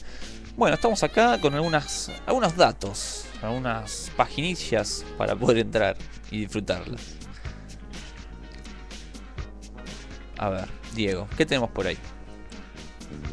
Ahí está. No, no, también de vuelta, eh, fucking modem me Ah. hace la vida imposible. Perdón, perdón.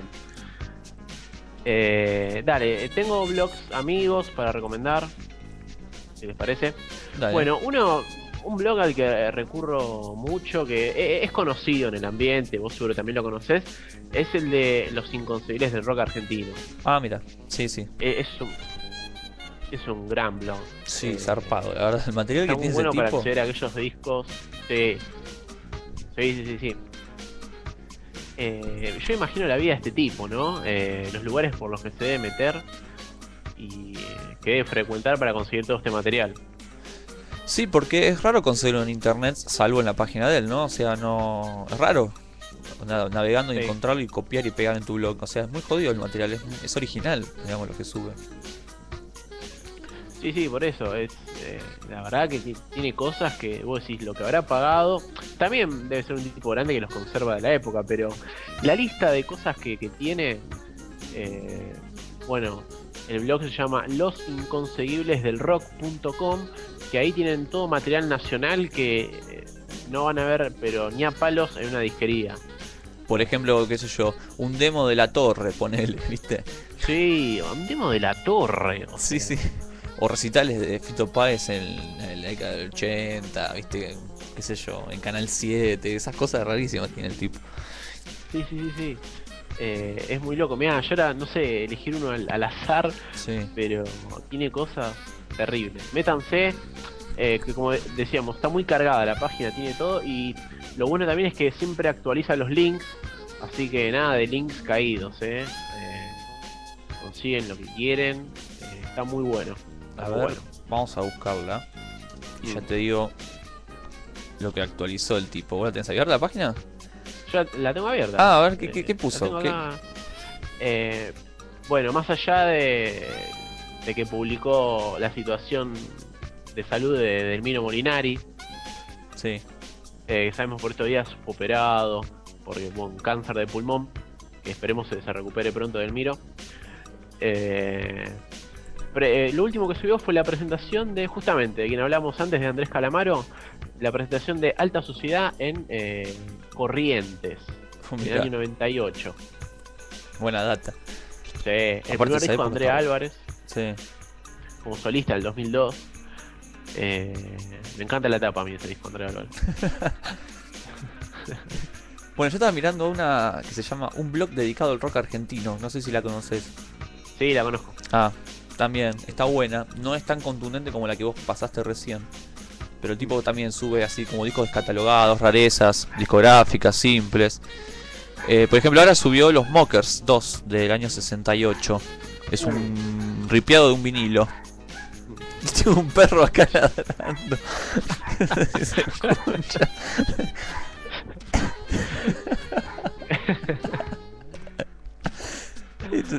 Parece que estamos haciendo el programa desde el campo, boludo.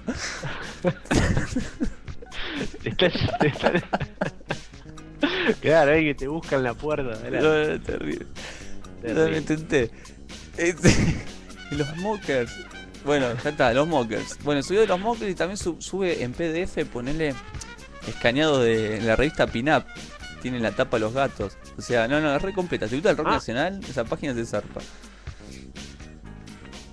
Es fabulosa. No, Sí. Así que es, es terrible. es terrible esto. Este, ¿alguna página más te digo ahí? eh, sí, eh, aprovecho. Bueno, ahora eh, tengo la página de un amigo mío. Decime. Mientras eh, Seba eh, saca al, al chihuahua del estudio, eh, les cuento la página.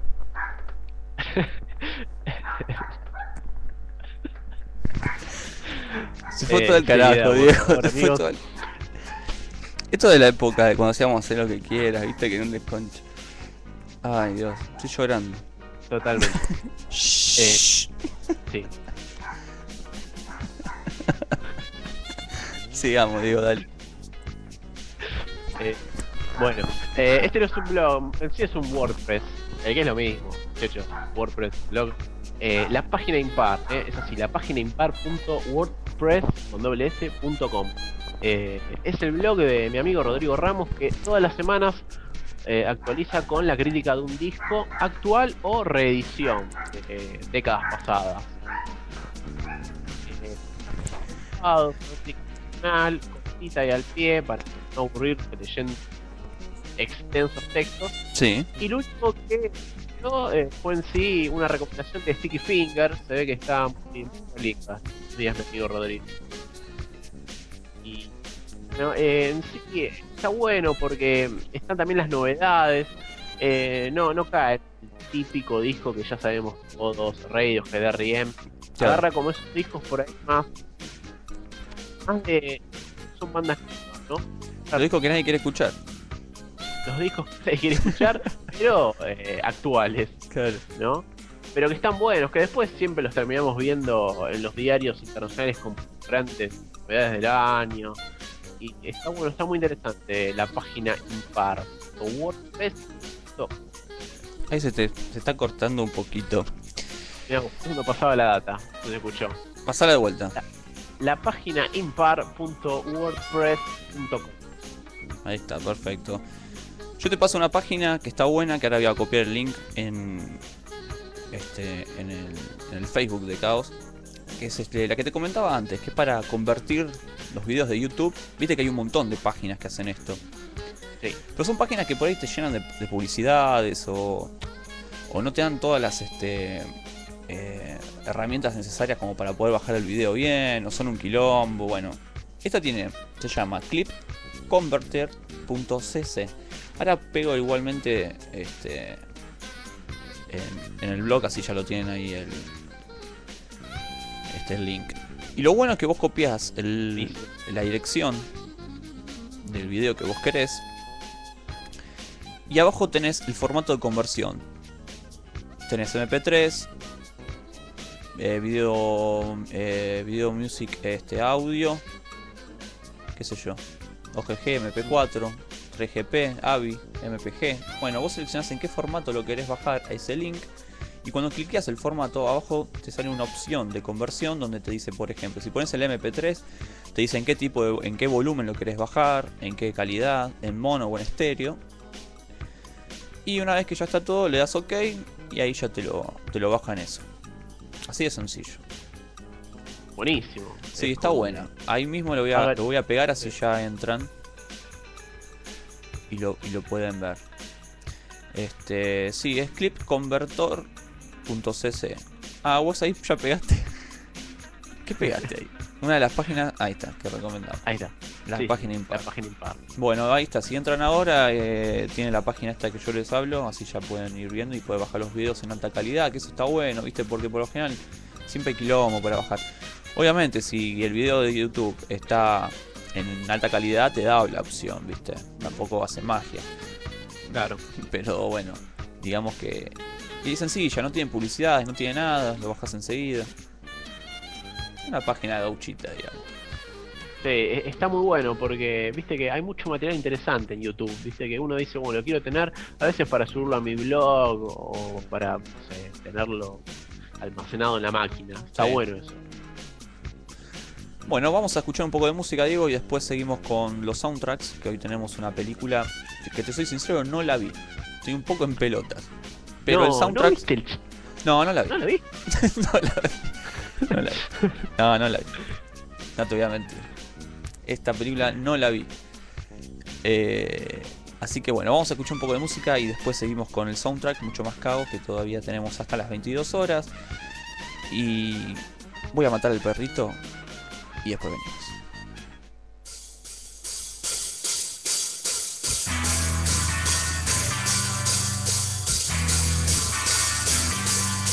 El 38 está cargado. Me puse balas, pero no se hace apretar.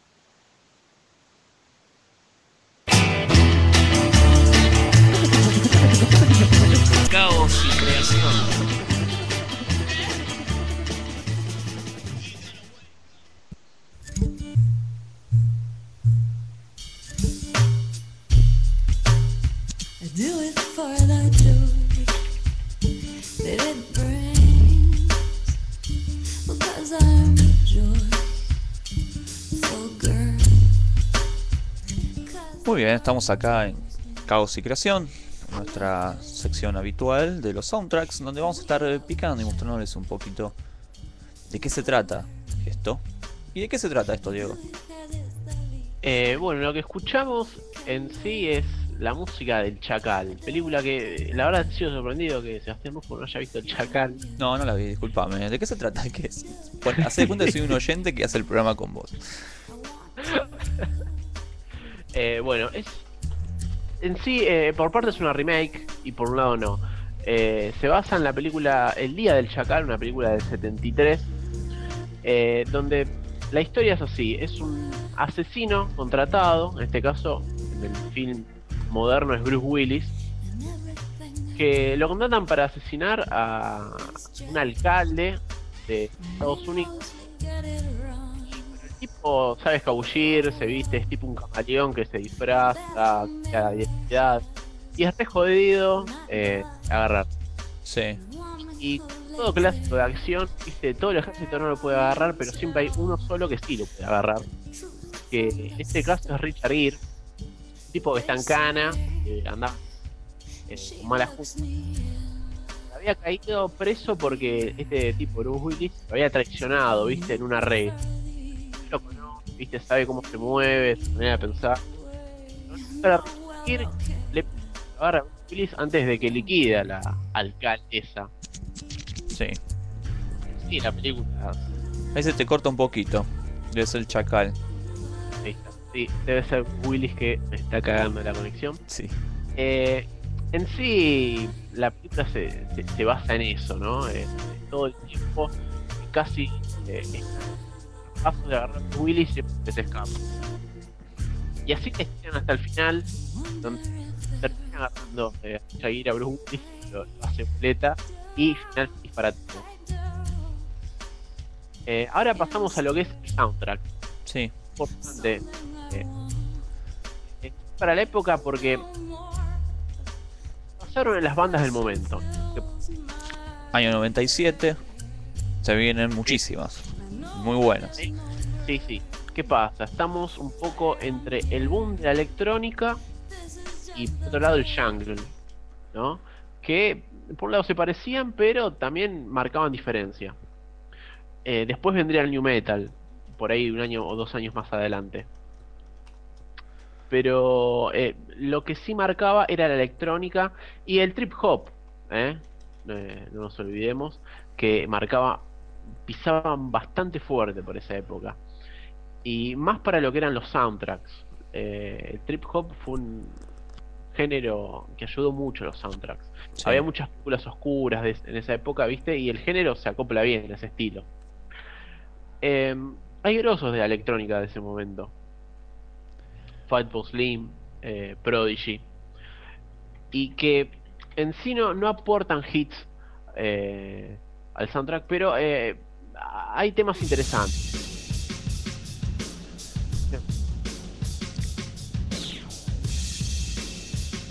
Vamos a escuchar uno de esos. Entonces, de Charlatan UK, Chemical Brothers.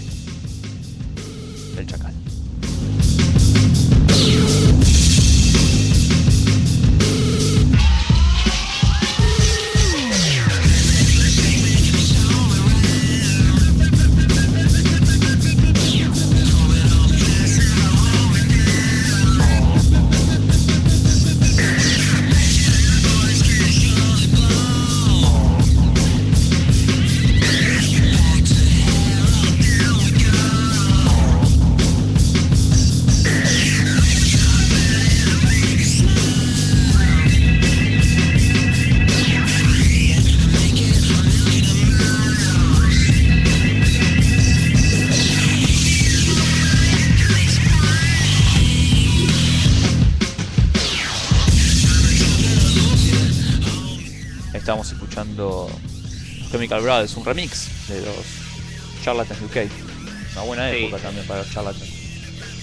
Sí, sobre todo, bueno, Chemicals también estaba en su, su mejor momento. Sí. eh, año 97 con eh, Dig Your Own Hole. Eh, Charlatans también le iban muy bien, si bien eran por ahí el bando Britpop, pero se, se codeaban con electrónica. Estaban Fatboy Slim, Prodigy, Moby, también del género. Y había a su vez bandas de rock. Estaba, estaba Bush eh, o Bush. Eh, Primal Scream también. Ese, ese año sacó un discazo Primal Scream. Eh, el-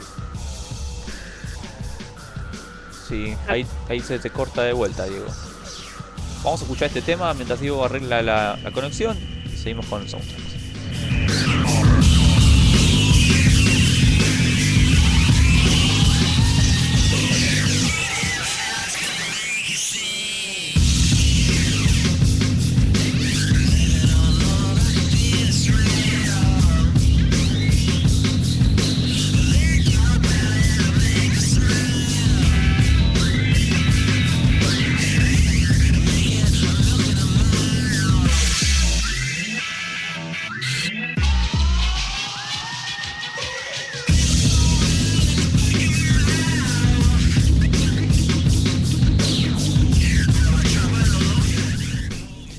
Sigamos con El Chacal, una película que no he visto, pero parece que está buena.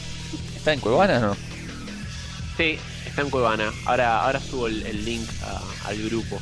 Eh, en sí es una más de acción, pero como decíamos, eh, está todo bien las actuaciones, es muy entretenida. Aparece Jack Black haciendo de típico hippie fumón, Ah, eh, un papel que le dan mucho por esa época a Jack Black.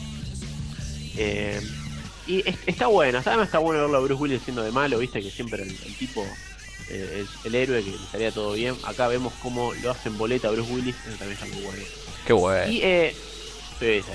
Y la mayoría del soundtrack aparece en la película. Eso también está muy bueno. Tiene mucha música, eh, tanto en las escenas de acción como las que son de diálogo o puro contenido narrativo. Sí. Eh, y ahora pasamos a, bueno, la banda que yo elegí como para cerrar el soundtrack, que fue Massive Attack, porque mm, en lo que es el año 98, un año después, Massive Attack saca Mezzanine Sí. eh, un disco de puta madre. Y es como que para eligieron la banda sonora del Chacal para probar el material de, de Mezzanine. Ah, mira qué buena idea esa. Sí, sí, sí, está muy bueno. Incluyeron dos temas. Uno fue eh, Dissolved Girl, que aparece en una escena de Bruce Willis que está en un hotel, que después lo incluyeron en Mezzanine pero con otra versión. Sí. Y después el otro tema es Super Predators, que es el tema con el que arranca la película, pero que no está incluido en Mezzanine, pero que después lo mandaron, viste, en típico eh, single eh, como bonus. Claro. Y, y está bueno porque uno, la verdad que era rarísimo estos dos temas en Massive Attack porque eran muy oscuros, muy rockeros y llamaban la atención, viste que ellos venían con una movida más eh, down tempo, trip hop, reggae y fue un disco bien rockero de guitarra. Y, y es- está muy bueno, está muy bueno como lo, probaron en esta banda sonora que queda muy bien, viste, con el estilo de bandas que hay. Eh, y después, bueno, ya sabemos lo que fue Mezzanine. Y está bueno, ¿no? Conocerlo por medio del Chacal. eh, este, este tándem de canciones nuevas de, de Massive. Bueno, a ver, vamos a escucharlo.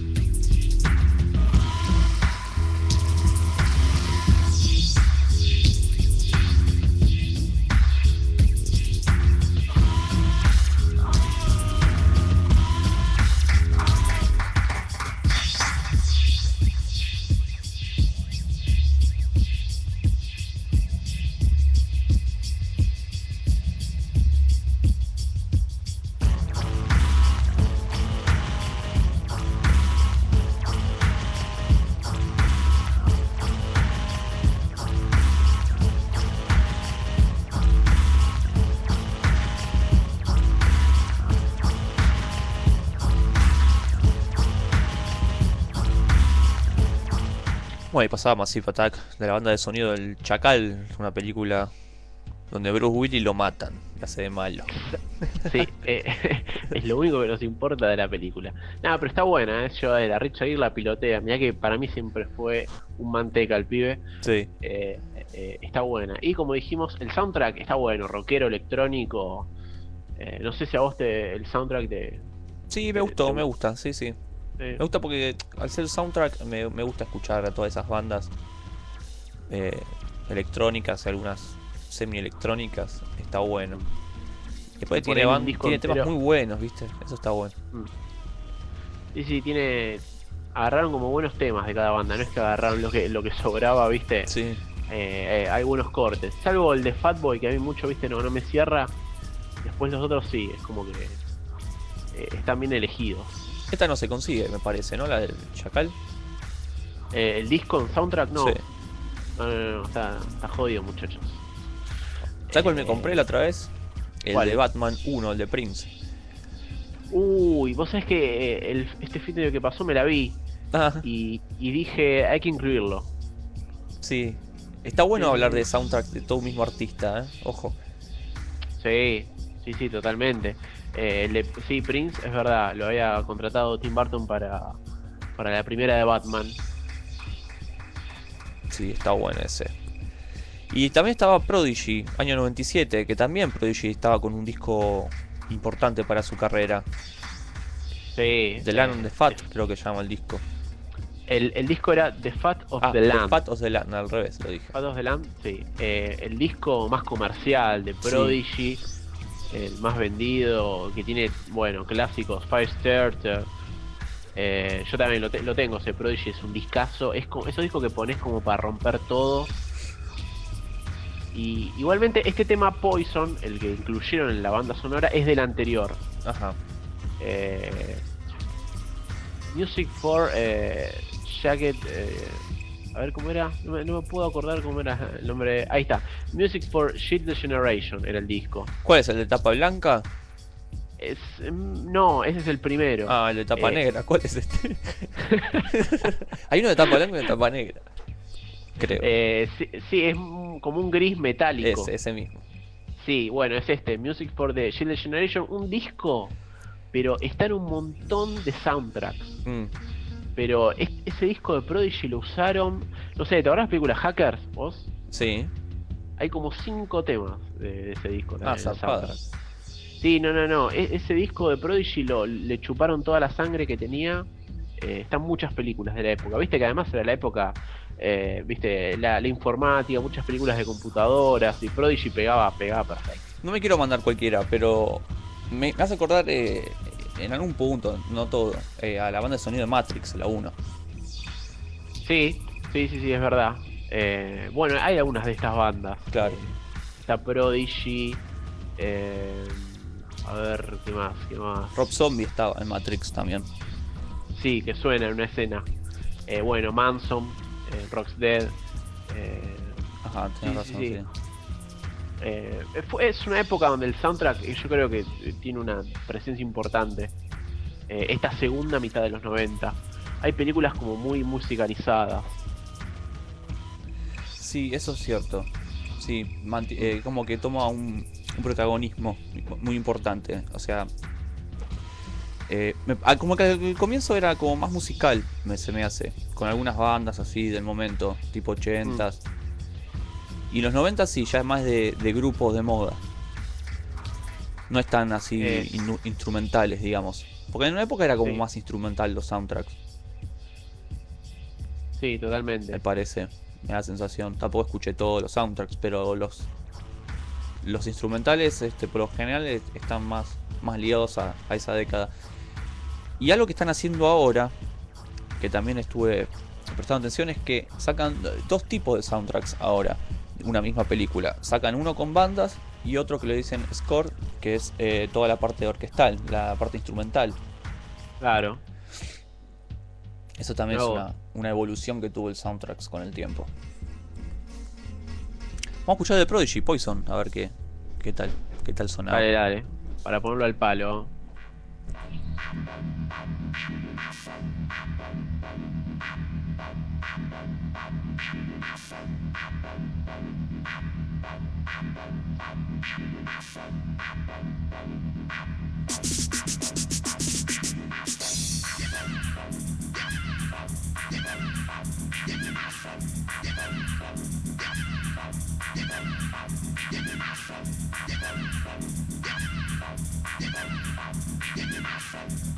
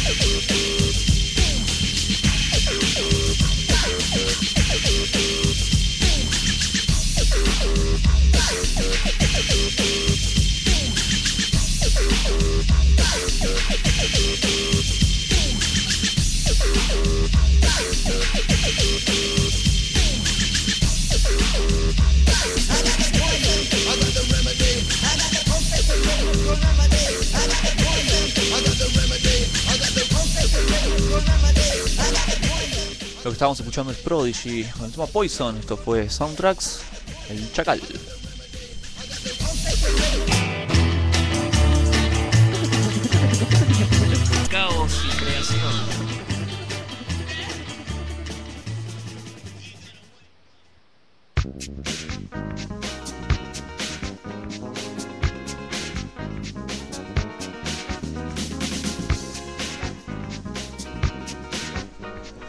Estamos llegando ya, ya estamos ya al final de- del programa de hoy, de Caos y Creación, un programa mm, este, divertido, con, informa, con mucho informe, este, perros, naturaleza, películas, un poco de todo, digo. Sí, variadito. Para todos. Contundente. Contundente. Este, un programa para el recuerdo. Programa número 7, ¿eh? Increíble. Epa. programa 10, tiramos la, la casa por la ventana. Sí. Tenemos algunos lanzamientos discográficos como para ya ir cerrando este, el caos del día de hoy. Mm. Eh, estamos hablando de que había salido un disco de Black Sabbath reeditado. Bueno, están por reeditar otro. Este va a salir ahora el, el 7 de junio. Born Again. Es uno de los clásicos de, de, de Black Sabbath. Pero un clásico no porque es bueno, sino es un clásico porque es el disco más pedorro de Black Sabbath. Es un disco donde canta Tony Martin. Uno de los peores cantantes que Black Sabbath reclutó para su, su agrupación. Así que bueno, va a estar saliendo una edición deluxe. Muy linda, muy coqueta. ¿Tenés algo por ahí? O si no, te, te sigo leyendo algunas cosas.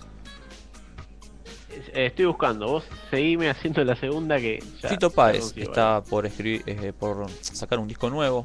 Va a ser el, el sucesor a Confía, que había sacado ya hace un, un par de años.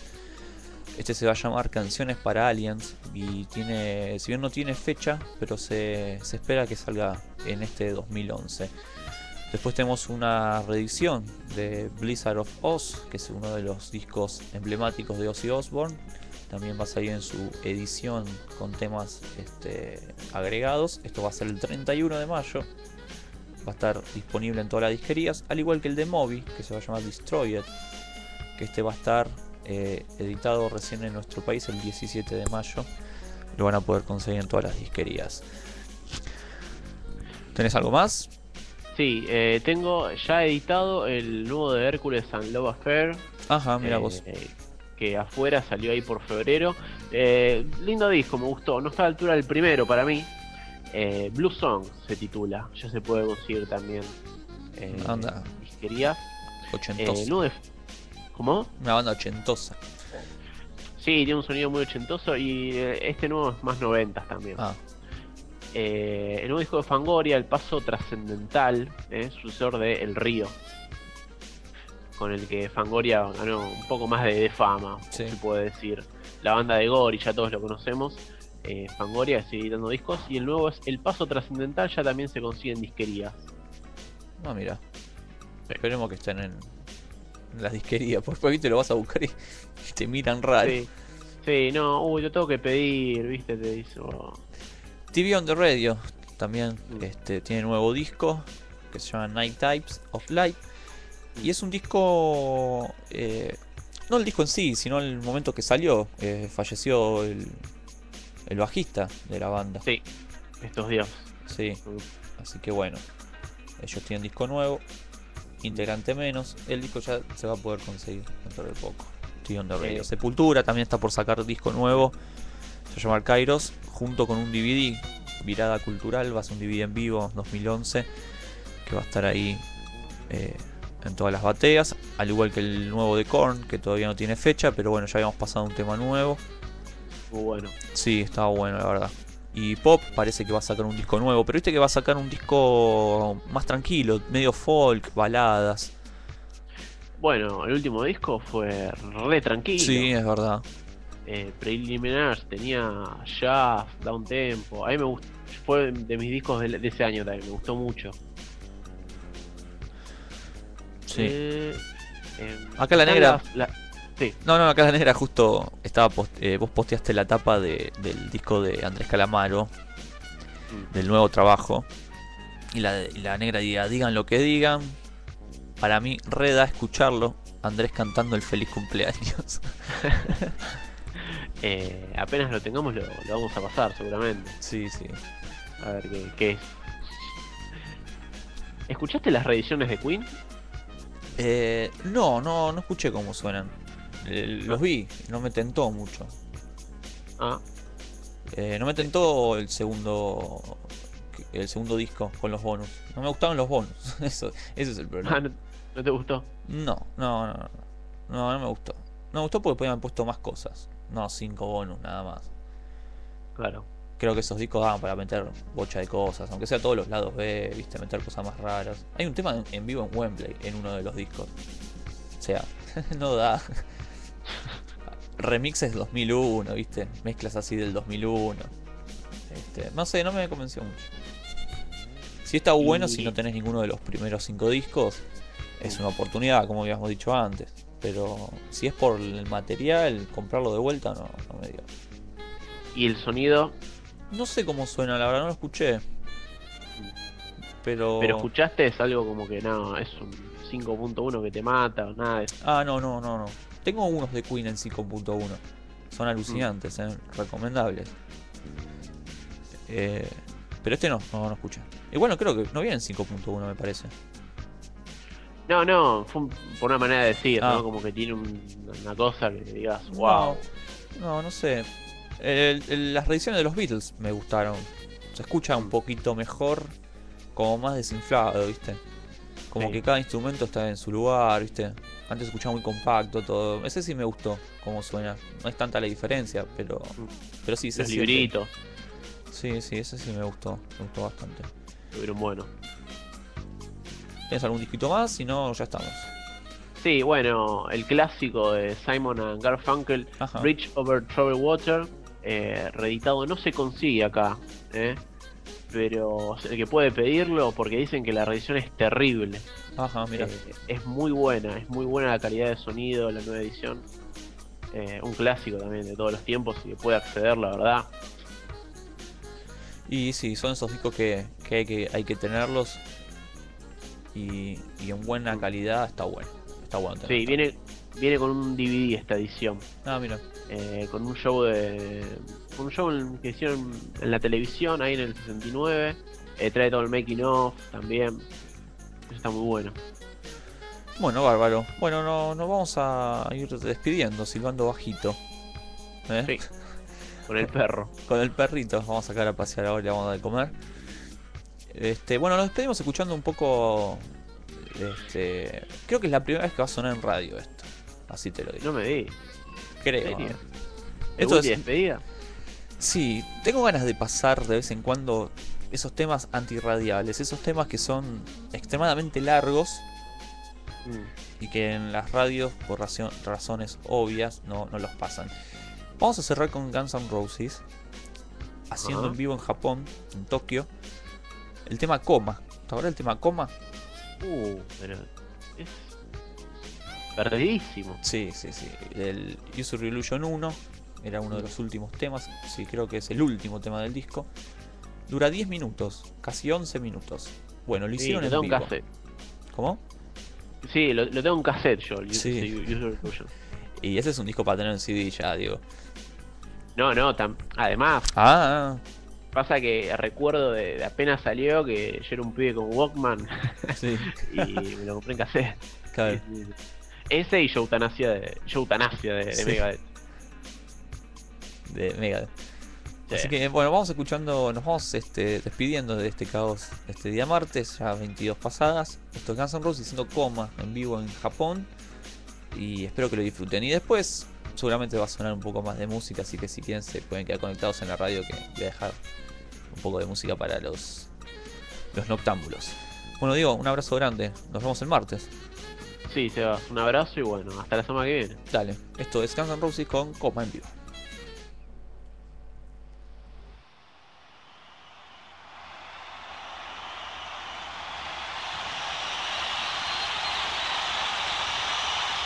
We're gonna try something here that we haven't played in probably a year or so. Like that idea? I don't really know why, but why not?